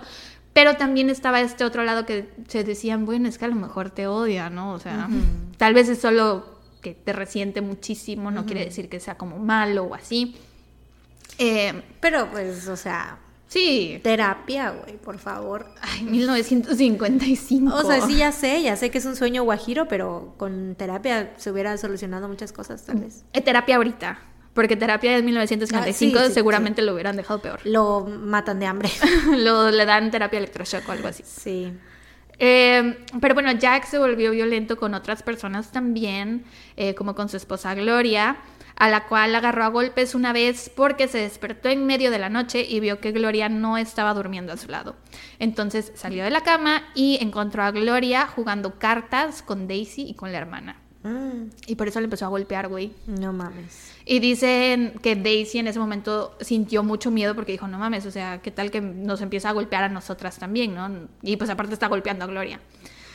Eh, un par de semanas más tarde, Daisy anunció que dejaría a Jack, a Gloria y a los niños para irse a pasar las festividades con su hija en Alaska. Y aunque la relación entre Jack y Daisy no era la mejor, a él sí le pegó bastante esto, o sea, mi mamá prefiere irse hasta Alaska a estar con mi hermana en lugar de pasar las festividades conmigo y con mi familia, que aparte su segundo bebé acababa de nacer. Las preferencias continúan. Sí, pero también, güey, como acabas de golpear a tu esposa frente a tu mamá Claro, porque es como de, chingado se güey, va a querer quedar aquí. Exacto, sí, sí, Si sí. ya le tenía miedo, ¿no? Pero bueno, te digo, el bebé, el segundo estaba casi recién nacido, habrá tenido como siete meses o algo así. Entonces era así de, chale, mi mamá es neta, solo vive aquí cuando le conviene y se va hasta Alaska, bla, bla, bla. No me lleva. A Alaska, siempre ha sido mi sueño. Ella me regaló un pony, yo lo que quería era Alaska. Por eso se metió a la guardia costera. Porque quería ir a Alaska. Quería ir a Alaska. Claro. Eh, pero bueno, el primero de noviembre, a- si te metes a la Guardia Costera, vas a Alaska. no sé, me imagino. Lo dijiste muy segura de ti misma, güey. Por eso, porque quería ir a Alaska, se metió a la Guardia tiene seguramente ahora. tienen una estación en Alaska, yo me imagino. Víctor. Pero bueno, el primero de noviembre de 1955, porque ves que allá empiezan las festividades desde Acción de Gracias, que ajá. es en noviembre, ¿no? Noviembre. Entonces el primero de noviembre, Daisy se alistó para ir al aeropuerto, hizo sus maletas, toda la familia la iba a ir a dejar. Y Jack les insistió a Daisy y a Gloria que le dejaran las maletas a él, porque pues estaban pesadas, que no las fueran a cargar ellas, que se podían lastimar, shalala. Gloria dice que sospechó que esto era porque Jack seguramente le había comprado un regalo de Navidad a su mamá y que seguramente se lo quería meter en la maleta para que su mamá cuando abriera la maleta en Alaska dijera, ay, mi buen hijo Jack, debería de quererlo más. El ¿no?". buen Jack. El buen Jack, el buen Darby. Eh, ah, sobre todo porque Jack ya le había contado a Gloria lo que planeaba regalarle a su mamá. Le iba a comprar o una cajita de joyas o algo bien de nicho, güey. Un, un kit para hacer arte en conchitas, en conchitas de mar. Conchita. Qué tierno, ¿no? Muy de nicho, muy Sí, específico, un pasatiempo, un hobby muy particular, muy Sí. quirky. Eh, y bueno, resulta que cuando Jack estuvo a solas con las maletas, abrió una de ellas, sacó una bata de baño, dos frascos como vintage que llevaba la mamá y una bolsa donde había metido fotos de la boda de Jack. O sea, su mamá se llevaba fotos de la boda como para, no sé, mientras estaba allá, recordar a su hijo y a su nuera o no sé. Eh, sacó todo esto de la maleta y en su lugar metió una bomba. Ujú. Compuesta por 25 cartuchos de dinamita, dos cebadores eléctricos, un temporizador y una batería de 6 voltios. Oh my god. Supuestamente estaba envuelta en papel de regalo navideño, porque Gloria dice que sí lo vio llegar un día con una caja muy grande que estaba envuelta en, en papel de regalo y que ella dijo, ah, debe ser el set de las conchitas, ¿no? Pero era una Tras bomba, una bomba. Cerró la maleta como si nada y llevó a Daisy al aeropuerto. Espero que nunca nos manden una bomba de regalo. O sea, Toca madera, toca vez- madera en este momento. Gracias. O sea, sí, güey. Ah, bueno, supongo que, que nos va, o sea, bueno, la paquetería lo revisa, ¿no? I don't know. Sí, yo digo que sí. No tengo idea. Pero bueno, esperemos. Por favor, no, nunca nos manden una Jamás, bomba. no. Por favor, no. Por favor y gracias. Eh, la familia entera la acompañó a hacer el check-in, o sea, porque los niños la- los acompañaron al aeropuerto también. Eh, pasan las maletas a que las pesen y Daisy se queda así de qué pedo cuando le dicen tiene que pagar extra por esta maleta porque está pesadísima, como 15 kilos, te- se pasa su maleta como por 15 kilos, ¿no? A la madre. Y en ese momento ella así de, bueno, puedo sacar algunas cosas y me las mandan luego por paquetería, ¿no? O sea, cosas que no me urjan para estar en los primeros días allá en Alaska. Eh, y Jack la convenció, le dijo, no, mamá, vas a necesitar todo lo que llevas ahí. No dejes nada, mejor paga el, el extra, el excedente. Eh, ahora, antes en los aeropuertos, esto era 1955, apenas la gente empezaba a volar comercialmente, no era algo a lo que estuvieran acostumbrados. Y si ahorita volar a veces da miedo, imagínate en aquel entonces que era algo totalmente nuevo, eh, pues resulta que en los aeropuertos habían máquinas expendedoras que te vendían seguros de vida, como si fueran refresco, güey. Te vendían seguros de vida a cambio de un centavo, cinco centavos, no sé. Y mucha gente antes de volar se compraba su seguro ¿Es de vida. este un episodio temático de seguros, Seguros de, de vida? vida. Oh my god. Eh, nare, na, nare, Nare, no. no. Deberíamos anotarlo para Patreon porque nunca se nos había ocurrido hacer un episodio no. extra de seguros de vida. Pues ya sucedió. Eh, Puede volver a suceder. It could happen again. ¿Por qué no? Eh, pues sí, No puedo cre- ¿Puedes creer que llevemos dos años sin repetir un solo tema en Patreon de, de episodios temáticos? honestly, no puedo. Sí. Yo, vas a decir que sí, y ¿no yo iba a decir así de claro que lo creo, somos unas chingonas, No. pero la verdad es que no lo puedo No creer. nos lo hemos sacado del culo, güey. Desde el episodio 6 yo pensaba que íbamos a empezar a repetir. Yo pensé, vamos a hacer cultos, dos vampiros, dos... Ya, ya va siendo la hora más o menos de porque ya, o sea, bueno, quién sabe, ¿eh? porque siempre que digo que ya se nos están acabando las ideas, ahora sí, Acaba de salir una nueva idea, seguros de vida. seguros de vida. Mm. Así nos pasa. Dinero. No solo por seguros, por dinero. Por dinero. Ajuste de cuentas. Porque eso puede ser, o sea, seguros de vida va ahí entra en el de matar por dinero. Sí. Tras, anotado. Anótenlo, Patreon. Asesinatos por Recuérdennos. Eh, y bueno, a mí esto de las máquinas expendedoras que vendían seguros de vida en los aeropuertos se me hace muy chistoso, güey. O sea, porque... ¿Qué pedo? Como si fueran triquitraques. Ajá, sí. No sé por qué Muy específicas tus galletas. Son tus favoritas. No sé por qué, güey. Como si fueran polvorones. No, güey, mis galletas favoritas son las emperador. Emperador. ¿Cuáles? A ver. De chocolate. No, De limón. no, De vainilla. no. ¿Hay más sabores? Las Senso, las que vienen rellenas de Ay, no. Ay, pues son de chocolate. Pero no, o sea, se llaman emperador Senso. Sí sabes cuáles son, ¿no? No. En mi vida las había visto. Son las mejores, güey. Son las más ricas, ¿saben? Tienen un rellenito de chocolate. Mm, Ay, ahorita que vayamos a la tienda voy a comprar una. ya se me antojaron. Bueno, em, entonces, están en el aeropuerto y pues Jack le compró un seguro de vida a su mamá, del cual él era obviamente el único beneficiario. Claro. El seguro era por tres- 37.500 dólares, equivalentes a 360.000 dólares en 2020, que serían como 7 millones de pesos. O sea, era Un una lana, güey, sí. Eh, Daisy se subió al avión mientras Jack, Gloria y los niños le decían adiós. Se esperaron hasta que el avión despegara para ir. Lo peor de todo es que ni siquiera te vas a chingar solo a tu mamá. O sea, eh, es, la bomba va a explotar en el avión. Sí, y literal la programó para que explotara a, a la hora. O sea, cuando estaban en el aeropuerto, les dijo así de adelántense, yo me quedo bajando las maletas. Y en ese momento la programó para que... Ala. Que, güey, también es, llevaste una bomba en tu coche, güey. Con tus hijos ahí. Sí. Los accidentes pasan. Güey, los huevos. Mi papá siempre dice, el diablo anda suelto. O sea, que en cualquier momento puede pasar. pudo algo haber así. detonado la bomba. Sí. Claro. Se parece a lo que dice Don Hermes en Betty la Fea. Don Hermes es el papá de Betty la Fea. El, ¿el Ajá. diablo es puerco? Algo así. No sé. Claro. Este, ajá, se esperan a que el avión despegue, le dicen adiós. Y eh, una vez que despega, se fueron a la cafetería del aeropuerto a cenar. Mientras cenaban, Jack se levantó para ir al baño a vomitar. Y cuando volvió a la mesa, le dijo a Gloria que estaba tan emocionado de que por fin su mamá se había ido que le habían dado náuseas. Y que aparte la comida de la cafetería sabía rara, ¿no? Y que por eso había vomitado. Ahí mismo, cenando, fue que se enteraron de la noticia de que un vuelo había sufrido un accidente, pero, eh, o sea, se los dijo un comensal que estaba por ahí, pero no les especificaron qué vuelo era. De regreso a casa, Jack llamó a la aerolínea para preguntar qué era, qué había pasado, eh, y fue la primera persona en llamar, porque pues obviamente él ya sabía. Claro. Eh, la aerolínea era la United Airlines.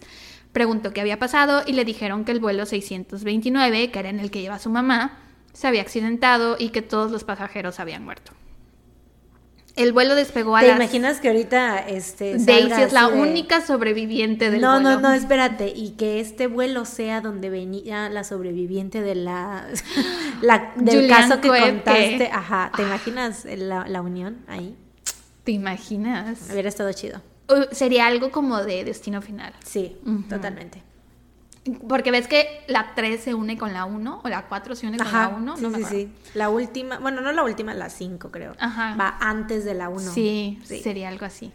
Eh, bueno, el vuelo despegó a las 6.21 pm, salió del aeropuerto de Stapleton en Denver, Colorado, con destino a Portland, Oregon. 11 minutos después del despegue, el avión explotó y se estrelló, matando instantáneamente a 44 personas, 39 pasajeros y 5 miembros de la tripulación. La víctima más joven tenía 13 meses de edad A la madre. y la más grande o sea, 81 literalmente se murieron todos. Todos. no mames. Sí. Pinche vato este. A la verga. güey. Ya sé, güey. Este fue el primer accidente de este tipo en Estados Unidos. Nunca había ocurrido un accidente parecido en vuelos comerciales y hasta la fecha es la muerte en masa más grande que ha ocurrido en la historia de Colorado. El FBI enseguida empezó a investigar qué había pasado, se realizó un examen visual del área y se recolectaron los restos del avión entre el 2 y el 7 de noviembre. De esa manera supieron que el avión había sido, la parte de atrás, la cola, había sido separada limpiamente como si lo hubieran cortado con un cuchillo. Eh, y los restos de la sección central del avión pues estaban todos esparcidos por el área. Mm. Inicialmente habían pensado que todo había sido un accidente. Que aparte, güey, o sea, Daisy trayendo. Bueno, no, porque la maleta en la, en la que venía, me imagino en la. No era la de la de mano que traía ella, ¿no? Sino venía No, documentada. una documentada, Ah, ajá. Porque te iba a decir, no mames, si traía la- en, en la maleta de mano, porque ya ves que dejan, o sea, te dejan entrar todavía con una maleta pequeña, pero sigue siendo así como de esas maletitas Sí. con rueditas. Te imaginas, o sea, justamente ella y que ella, o sea, pues de plano no hubieran Sí. podido recuperar sus restos, ¿no? Ya Que sé. bueno, de por sí me imagino que a lo mejor hay algunos que no, que pues estaban, porque pues literal fue una explosión, ¿no? Sí. Eh, inicialmente pensaron que todo había sido un accidente y que tal vez el avión se había descompuesto, que tenía alguna falla o algo así, pero eh, les llegó un olor a dinamita. Mm. Y fue que empezaron a teorizar que esto no había sido un accidente, sino que había sido intencional. Ya sé, güey. Cuando, porque escuché este caso en, en un podcast, ¿no? Así fue que lo encontré. Y cuando dijeron Dynamite, Dynamite. desde la primera vez empecé a bailar, güey. Es tú- como un... Y tú, güey, o sea, hablando up. de un pinche accidente Ay, de- ya sé, que mató a un chingo de personas y tú que I'm in the stars tonight. Qué horror, güey, ¿no? sé, La insensibilidad. Las peores. Pensando en BTS en los peores escenarios, güey, qué oso. De insensibi- insensitivity. Insensibility. Of it all.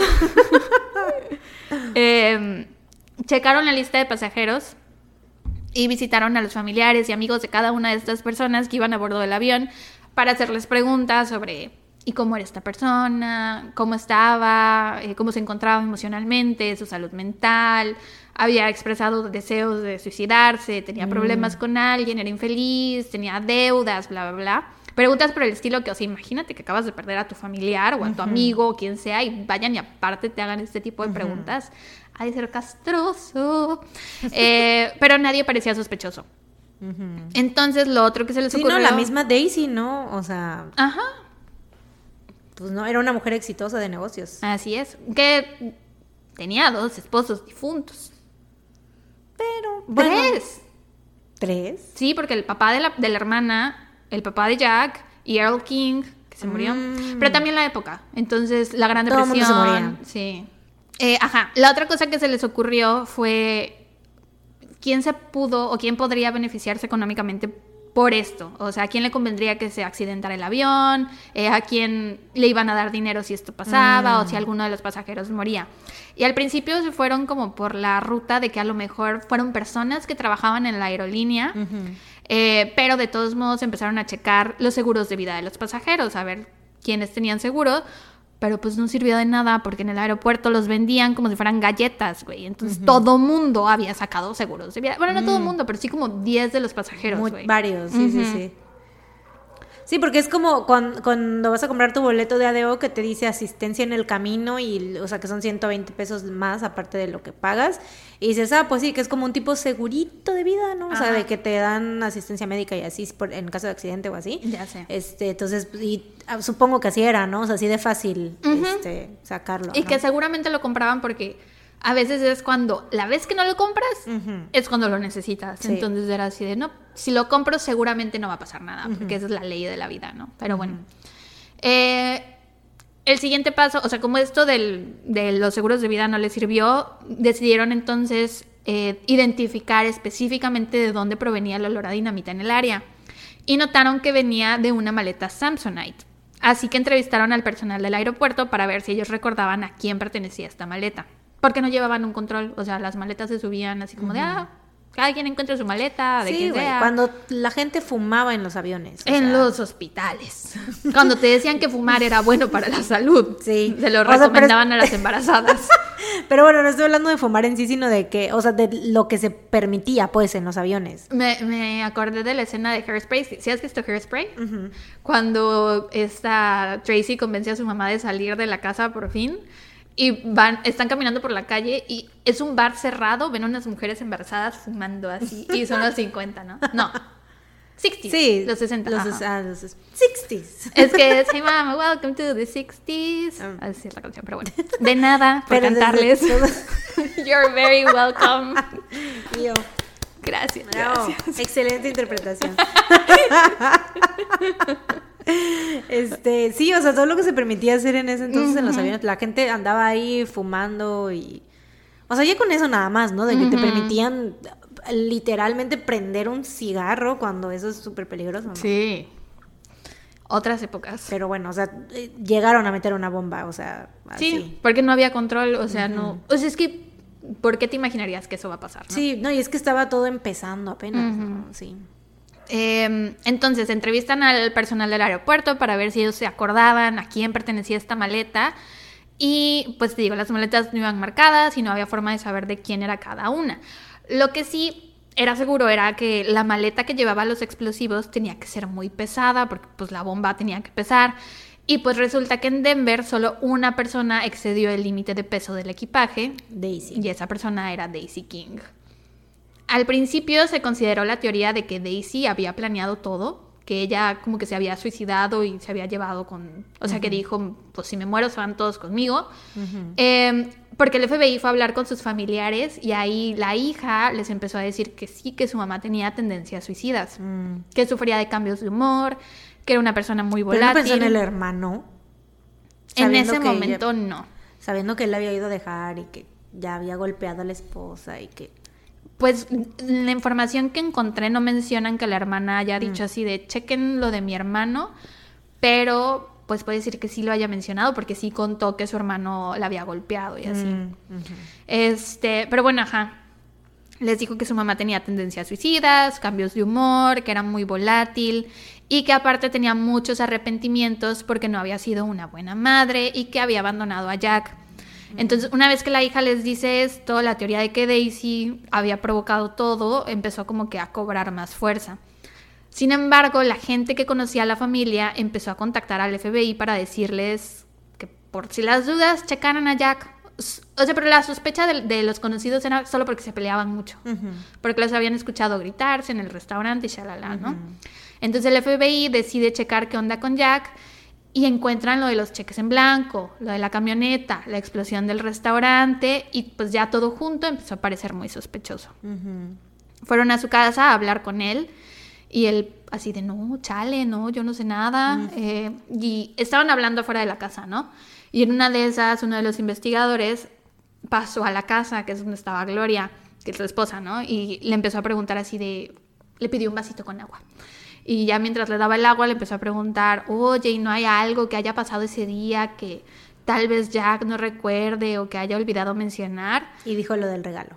Sí.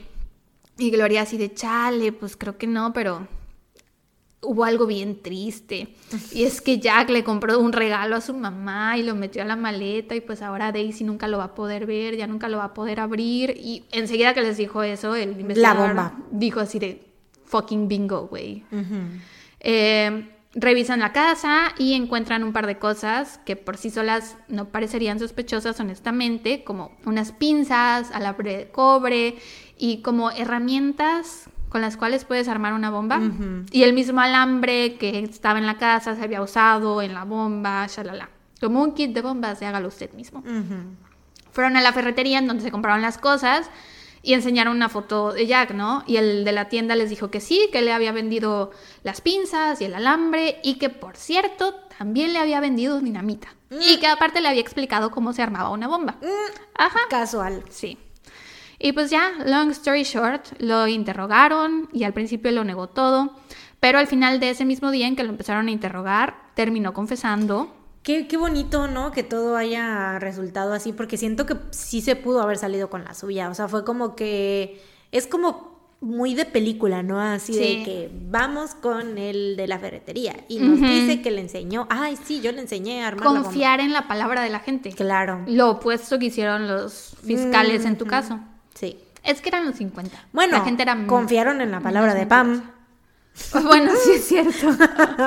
It's true. Era más bien ellos tenían que desconfiar de la palabra de Pam, pero bueno. Es verdad. Este. Aquí todo se acomodó muy bonito, o sea, como que fue fácil la investigación, ¿no? Sí, porque intentaron checar, como irse por las pruebas, por lo de los seguros de vida, checar este lo del equipaje y pues no, no encontraron por ahí, entonces tuvieron que- Pero sí encontraron de lo de que del que La el equipaje maleta. más pesado era el de ella, por eso se fueron por- a interrogar a Sí. su familia, entonces, o sea, por eso te digo que como que todo fue como muy armonioso, pues la investigación. Ujú. O sea, Eh, no sabemos cuánto se haya llevado así en total, en tiempo real. Supongo que sí fueron varios días o semanas o no sé cuánto, pero pues fue muy, así como lo estás contando, se oye muy armonioso. Pues fue muy rápido. Mm. Sí. Eh, el mismo día que lo, que lo empiezan a interrogar, termina confesándolo todo. Ah, Sí. Otra cosa que eh, no pasa siempre, o sea, eso de que confiese, también. Admitió haber causado la explosión que había ocurrido en el restaurante, admitió lo de la camioneta. Ya que estamos por ahí. Sí, ya que andamos aquí. Y finalmente admitió haber causado la explosión del avión y describió cómo armó la bomba, eh, qué había usado, cómo era, dijo todo.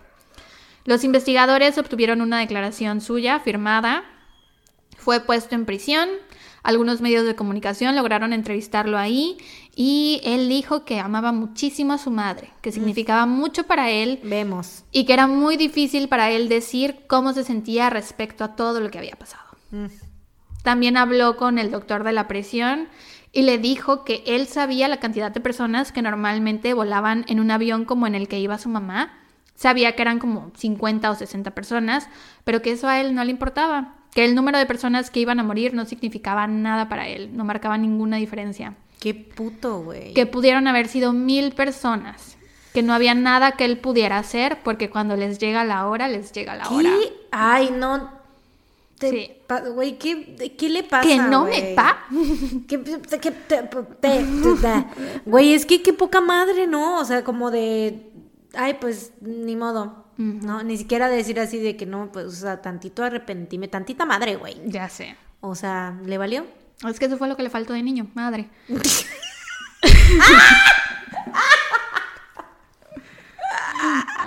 Sí, es cierto. El juicio que siguió resultó en que Colorado se convirtiera en el primer estado en sancionar oficialmente el uso de cámaras de televisión para transmitir juicios penales. Y aquí viene algo bien interesante, y es que no había ninguna ley en ese momento que marcara como delito el hacer explotar un avión. ¡Ah! No lo podían cargar por la explosión del No avión mames. porque no había ninguna ley, güey. Qué poca.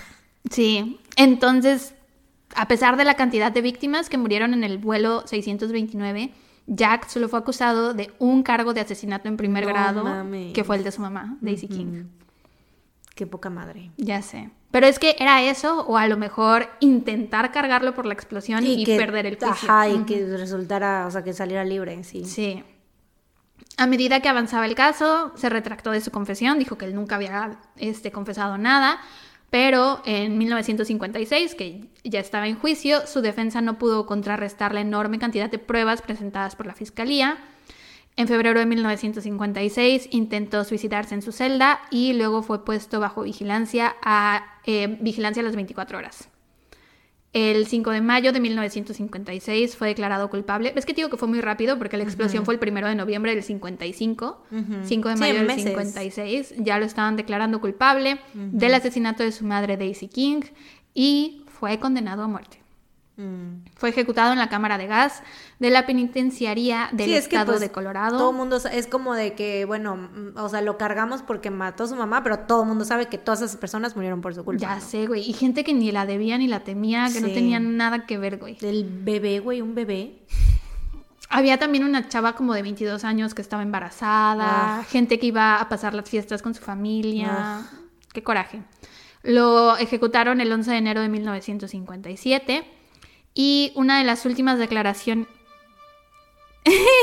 Viene un payaso.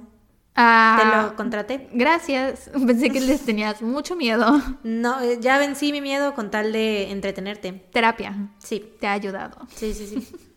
Eh, una de las últimas declaraciones que dio fue sobre el día en que su mamá abordó el avión. Dijo, la vi marcharse por última vez. Me sentí más feliz de lo que jamás me había sentido en mi vida. A la mad el odio, güey. Ya sé, güey. Cuando regresaron del aeropuerto que llamó a la aerolínea y le informaron que había sido el vuelo de su mamá, después de eso se durmió. Uf. O sea, Fue como de ya por fin puedo por estar fin en paz. puedo descansar, por fin me deshice de ella, güey. Sí, qué poca madre. Y sobre las víctimas, nunca pidió disculpas. Dijo que si me siento arrepentido por estas personas. Eso, güey, eso es lo que a mí más coraje me da. O sea, es que lo de la mamá, pues ya, o sea, te echaste toda esa introducción como, exp- como explicando el por qué él odia a su mamá. Pero, güey, o sea, llevarse a más a 40 personas entre las patas por eso, güey. O sea, y no demostrar aparte ningún, o sea, ni así de arrepentimiento de que, ay, pues ya les tocó. O sea, qué, qué verga. Dijo que si me siento arrepentido por estas personas, no lo hago. No Ah. lo puedo evitar. Cada quien forja su camino y cada quien toma sus propias decisiones. O sea, es como, de echándoles ellos, la culpa. ellos, ellos compraron ese vuelo, Exacto. ellos eligieron estar ahí. Ellos, eh, el destino los llevó ahí, no es mi pedo, ese avión iba a explotar, estuviera quien estuviera, ¿no? Hijo de su chingada cola. Lo que escuché, porque uno de los podcasts que es una de mis fuentes es obviamente My Favorite Murder. Y ahí Georgia decía que pues a lo mejor él, por la relación que tenía con su familia, no podía imaginarse que otras personas quisieran a sus familiares, o sea, que sintieran cariño por ellos y que a lo mejor decía, pues sí, o sea, los maté, pero ¿y qué? ¿No? O sea, que a lo mejor no podía sentir empatía por ellos porque él no claro. entendía ese sentimiento, ¿no? Y claramente pues era No lo como conocían. un sociópata o algo así, ¿no? Sí, sí, sí. Entonces, y pues ya eso es todo por este caso. Mis fuentes fueron, curiosamente, el episodio 87 de My Favorite Murder y el episodio 87 de And That's Why We Drink. Los dos son el episodio 87. El episodio de este caso del podcast Murder Dictionary, la página del FBI y Wikipedia. Y eso fue todo. Me llama mucho la atención que no hubiera una ley que prohibiera esto. Sí. O sea, porque Pues es que literal no había sucedido entonces, ¿Cómo ¿no? O piensas? sea, tengo que decirle a la gente no pongan bombas no en un avión. bombas. Yo creo que todavía eh, no había ocurrido, o sea, era- los accidentes que habían habido de avión eran Ajá, habían eso, sido accidentes. o sea, de o que bombas, pero que fueran de guerra, pues. O sea, que De- fueran claro, claro, eh, aviones militares o algo Sí, sí, así. sí. Pero sí está cabrón porque, o sea, se nota que en ese, en ese entonces, o sea, la guerra era como muy diferente, ¿no? Ujú. O sea, era más como de ir e invadir, ¿no? O así. O sea, no habían, o sea, imagínate ahorita en, en, en estos tiempos, güey, con los ataques terroristas que han habido, ¿te imaginas? O sea, con el 9-11, ¿no? O sea, es como impensable, ¿no? Ese, que esa, que una ley así, que hubo un tiempo en el que una ley así no existía. Pues bueno, creo que también después del 9-11 como que se crearon Cambiaron, nuevas leyes para... O sea, porque...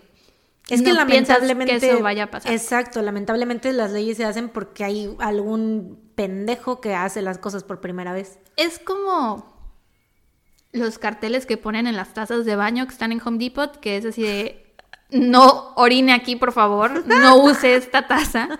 Es así de ¿por qué sería necesario Porque decir algún eso? pendejo orinó en esa taza, güey. Sí, sí, sí. pues Así, igual aquí, o sea, ¿por qué tendrías que decirle a la gente no pongas una bomba en un avión, no hagas explotar un avión para que no lo hagan? Pero bueno, por lo menos, o sea, fue sentenciado, le dieron la pena máxima, o sea, supongo que debió ser duro para la- las familias también ver que no, no hubo como un responsable Ujú. Ante la ley, pero pues ya. Que no, o sea, más bien como que no se dio ese em, veredicto final, ¿no? Pero al final de cuentas todo el mundo sabía que él había Sí. sido el responsable y también que murió por, o sea, obviamente no solo por el crimen de haber matado a su mamá, sino todos los demás. Sí. Pues ya, eso fue todo por este vato. Por este vato. Jack Graham. Ay, pues bueno. Great job. Me estoy haciendo pipí, así que dame tu dato feliz o te lo doy yo. Uy, pero mi dato feliz es largo, hermana. Porque no les he contado. ¿Qué es? No ¿Cuál nos es? hemos visto desde hace mucho Ay, tiempo. tu dato feliz es. ¿Qué? Sí, ¿se acuerdan que me metí a un concurso? Que les dije A así la de... verga. Güey, pues no les he contado y les pedí su ayuda, necesito Oh, decirles. Sí, sí, sí. No sabía. No, pensé que ya lo habías contado. No, pues sí fue después del 28 Mmm. y grabamos antes, ajá. su mecha, ¿no? ¿Se acuerdan del concurso que les pedí su ayuda, que It's fueran a ver el 84 video years. en mi canal de YouTube? Pues resulta que ganamos el primer lugar. O sea, eran como dos categorías. Ga- Ganamos el primer lugar en una categoría y un premio de participación en otra categoría. Corea del Sur me dio aguinaldo este diciembre. Es la primera vez en mi Y vida Vaya aguinaldo. que recibo aguinaldo. Un saludo a Nere porque ya me convenció de entrar al concurso. Este, y pues sí, fue un día muy increíble, güey. Fue Jimin, güey. Jimin te tiró el, el varo así. Yo sé, güey. Él dijo, no, no la he ido a ver. Seguramente me extraña, que compre algo lindo para los niños. Yo sé que fue Jimin el que Sí, me te dio. aventó, te aventó los, los Korean ones. Sí. Y eso se los quería contar desde hace un montón, pero pues no habíamos podido grabar. Sí. Este, y estaba yo esperándome a que grabáramos para decirles, porque pues les había yo pedido su ayuda y quería que supieran. Sí, es cierto. Lo, lo anuncié en mi Instagram, pero pues sé que no todos me siguen, entonces para que sepan, por si tenían la duda, ganamos el concurso. Gracias a las personas que entraron a ver el video, que dejaron like y comentaron y así. Porque con eso pude liquidar mi combo. Sí, es verdad. Ya no tengo deudas este año. Yay. Y ese es mi dato feliz. Yay, Nunca había ganado un concurso, güey. Y menos de dinero, tanto dinero. Sí, o sea, está, estaba difícil, estaba difícil porque mucha gente metió, ¿no? Sí, so fucking crazy. Pero, estuvo bueno. chido, yo creo que el, el- o sea, porque ganaron la categoría de mukbang, ¿no? Yo- Eran dos categorías, receta y mukbang. Ajá, yo siento que fue porque, por la variedad de, De cosas, comida. de comida que había, ¿no? Y siento que sí se veía como muy genuina, como muy, muy coreana. Toda la cocinó Nere. Yo nada más estuve ahí platicando. nada más empanicé "Eh, los... lo estás haciendo bien. sí, yo, bravo, Nere. y yo contándole así de, ah, su, qué cansada estoy. Y la Nere friendo el, el seitán. Ay, que por cierto, yo probé de esa comida y uff, buenísimo. Sí, Necesito la receta de ese tteokbokki porque a la vez yo pensaba que a mí no me gustaba el tteokbokki porque yo lo había hecho, pero obviamente me salió de la verga. Lol. es que lo hice mal, obviamente lo hice mal, ¿no? O sea, no, no sé qué, no sé en qué paso fallé, pero lo hice mal. Eh, eh, entonces, cuando probé ese, fue así de, ah, ¿será que no me, me, ya me, me daba miedo que no fuera? Pero no, me, me encantó. Estaba de, muy rico. Necesito esa receta del. Nere, please, danos la Please, receta. Que la suba a YouTube. sí. Pero bueno, pues sí, ese es tu dato feliz, gran Sí. dato feliz. Atrasado, pero era necesario Era decirles. necesario. Y apenas va a ser un mes, o sea, no ha sido el mes de... No lo puedo creer. Siento que ha pasado tanto tiempo desde que vino, Sí. grabamos el video, lo subimos, nos It's dieron... been 84 years. Ya sé. Pero bueno, ¿cuál es el tuyo? El mío yo tengo dos. Tengo dato feliz y tengo recomendación feliz. Que Ay. ahorita que diga mi recomendación, te voy a dar pie a que digas la tuya también. Espérate. Este, no, ¿ya quieres hablar de Cinco sin freno? No, no, no, no iba, a, no iba a decir eso. Es que tenía otro dato feliz y se me olvidó. ¿Cuál? Pues el regalo de que me diste de Navidad. Lo quería contar porque no lo conté Ah, en yo el, en el episodio. A eso voy yo ahorita también, a mi regalo de Navidad. Pero di- dilo tú, a ver, di En el episodio de Patreon no lo conté porque dije, quiero que todo el mundo se entere. Que todo el mundo Este, sepa. Sí, de Navidad Mariana me regaló un calendario que está personalizado, que ya hizo, de los BTS. Y obviamente, o sea, tiene fotos de los siete, pero era, es un mes con fotos de los siete. Siguiente mes, Jimin. Siguiente mes, Jimin. Siguiente mes, Jimin. Jimin. Siguiente mes, los siete. Siguiente mes, Jimin. Jimin. Y así. Y tiene ahí cuando es mi cumpleaños, el cumpleaños de los bebés, el cumpleaños de Mariana, el Sí. cumpleaños de nuestra amiga Michelle, que se había quejado que no habíamos subido episodio. Hola, Michelle. Es- No creo que nos escuche hasta acá. Bueno, quién sabe, igual. ¿Quién sabe? Porque se quejó de que no habíamos subido Ah, sí, episodio. bueno. A lo mejor va al corriente, no sé. Saludos, Michelle. Este, pero sí está precioso el calendario, muy bonito. Mariana también se hizo uno, pero el suyo es de John Coquito. Obvio. Y también me regaló unos chocolates. Muy Yes. bello. Sus favoritos, los Sí. que más le gustan. Sí, fue un poco este precario porque en diciembre mi situación estaba precaria, ¿no? Pero este Pero muy bonito. Fue más este como eh, DIY, ¿no? Como este A mí me encantó. personalizado. Y Ah, espero qué que el próximo año me... O sea, si no me Qué quieres bueno. regalar eso, pues que me lo vendas o algo. y sabes qué, los quería hacer como de, de, los quería hacer de escritorio, pero ya no me dio tiempo como de, de investigar la logística del de escritorio porque tiene como que diferentes, entonces no me dio tiempo de ver si en algún lugar los hacían o si tenía yo que ver cómo le hacía para ese pedo, entonces lo que se me hizo más fácil fue así de, de pared. y Ay, pues así de pared me encanta porque ya ves que mi escritorio es chiquito, entonces... Exacto. Y sí. ya lo colgué. Sí, ya como ya Puse pusiste clavo. el clavo, ya Sí. te puedo regalar cada año de así de pared. Sí, porque el del año pasado de BT21 no lo usé porque no tenía dónde ponerlo. Para que veas lo mucho que me gustó este de hecho, porque lo puse. yo pensaba que no lo ibas a usar, o sea, yo te quería hacer los de escritorio porque pensé en eso. Pinche Sara, si no, no lo va a usar. Exacto, sí, porque dije, ay, yo quiero hacer de escritorio porque este, están ladrando los perros de los vecinos, pero ya es el dato feliz, así que pues, eh, bear with us. Especiales. Este, sí, yo dije, no lo va a usar porque no usó el de BT21 el año pasado y ahí lo tuvo este, llenándose de polvo. Pero dije, bueno, tal vez sí porque, pues, en primera va a sentir la presión de que se lo regalé yo y se- que yo lo hice, no lo compré, sino lo hice. Sí. Dije, va a sentir la presión y aparte, pues, es la jeta del Jimmy, por supuesto que va a querer tenerla ahí pegada en la pared.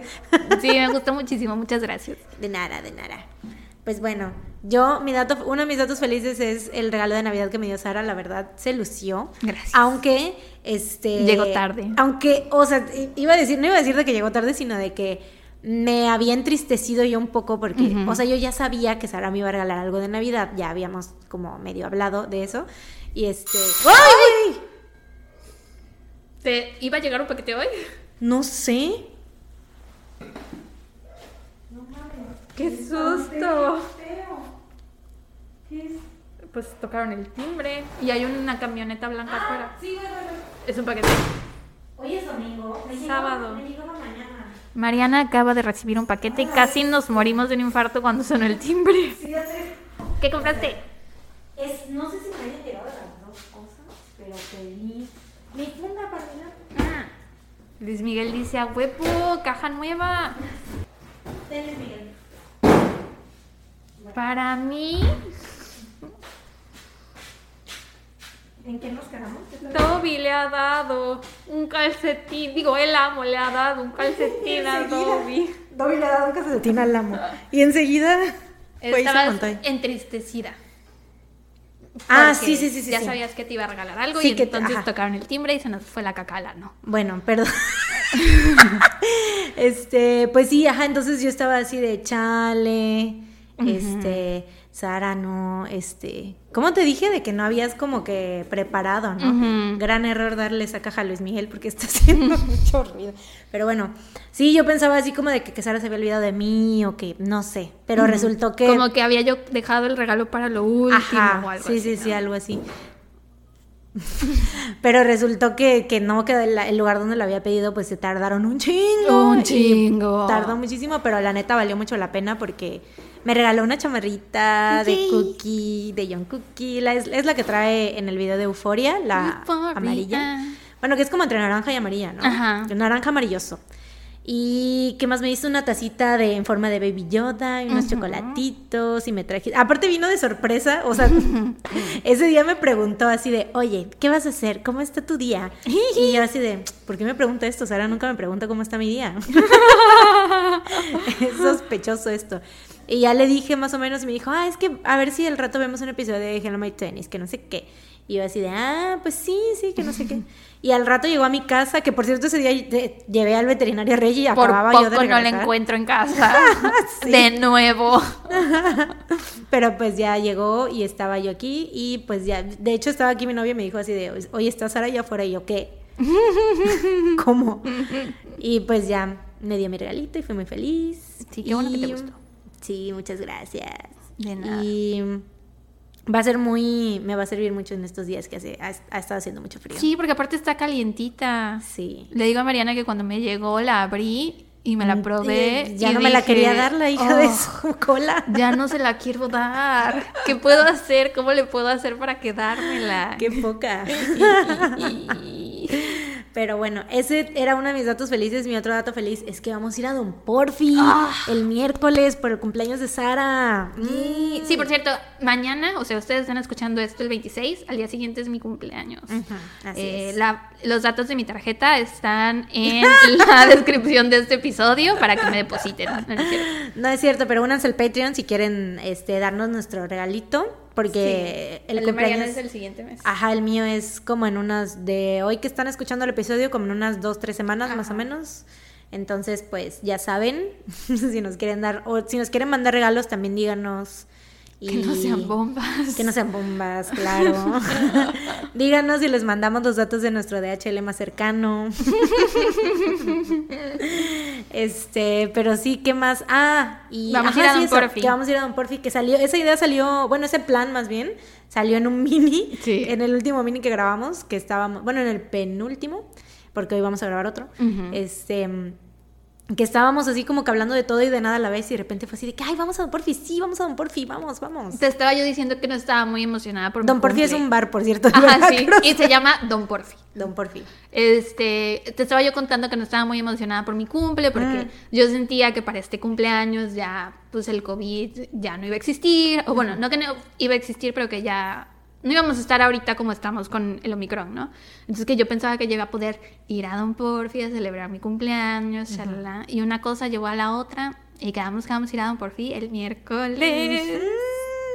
Sí, estamos muy felices. Yo Muy estoy muy emocionada. Sí, también yo. Ya, ya quiero pedir muchas cosas. de Comer comer. empanadas. Comer empanadas. Es muy rico ahí todo lo Sí. que hay. Recomendamos. Si son de Veracruz o si visitan Veracruz algún día, Sí. vayan. Esto es una mención no pagada, aunque debería de serlo. Sí, debería. Este, Y pues ya, yo creo que mi recomendación feliz la guardo para la próxima semana, porque qué tal que no tengo nada que decir. Va. Y pues ya. Ok. Eso es todo. Pues bueno, eso fue todo por este primer episodio Mm, del, del año. Oh my god. Lo ¿qué hicimos bien, creo. Yo digo que también que lo hicimos muy bien. Aplausos. Bien chiquitos, güey. Esperamos que lo hayan disfrutado. Recuerden que las fotos de los casos están en nuestro Instagram. También van a ya- vayan a ver la foto de Luis Miguel en la mantita. y pues ya, eso ha sido todo. Así es, eh, nos escuchan la próxima semana en un episodio más de su podcast favorito. Mientras tanto, cuídense. Y recuerden, No se no salgan de de casa. casa. Tun, tun, tun. Bye. Adiós.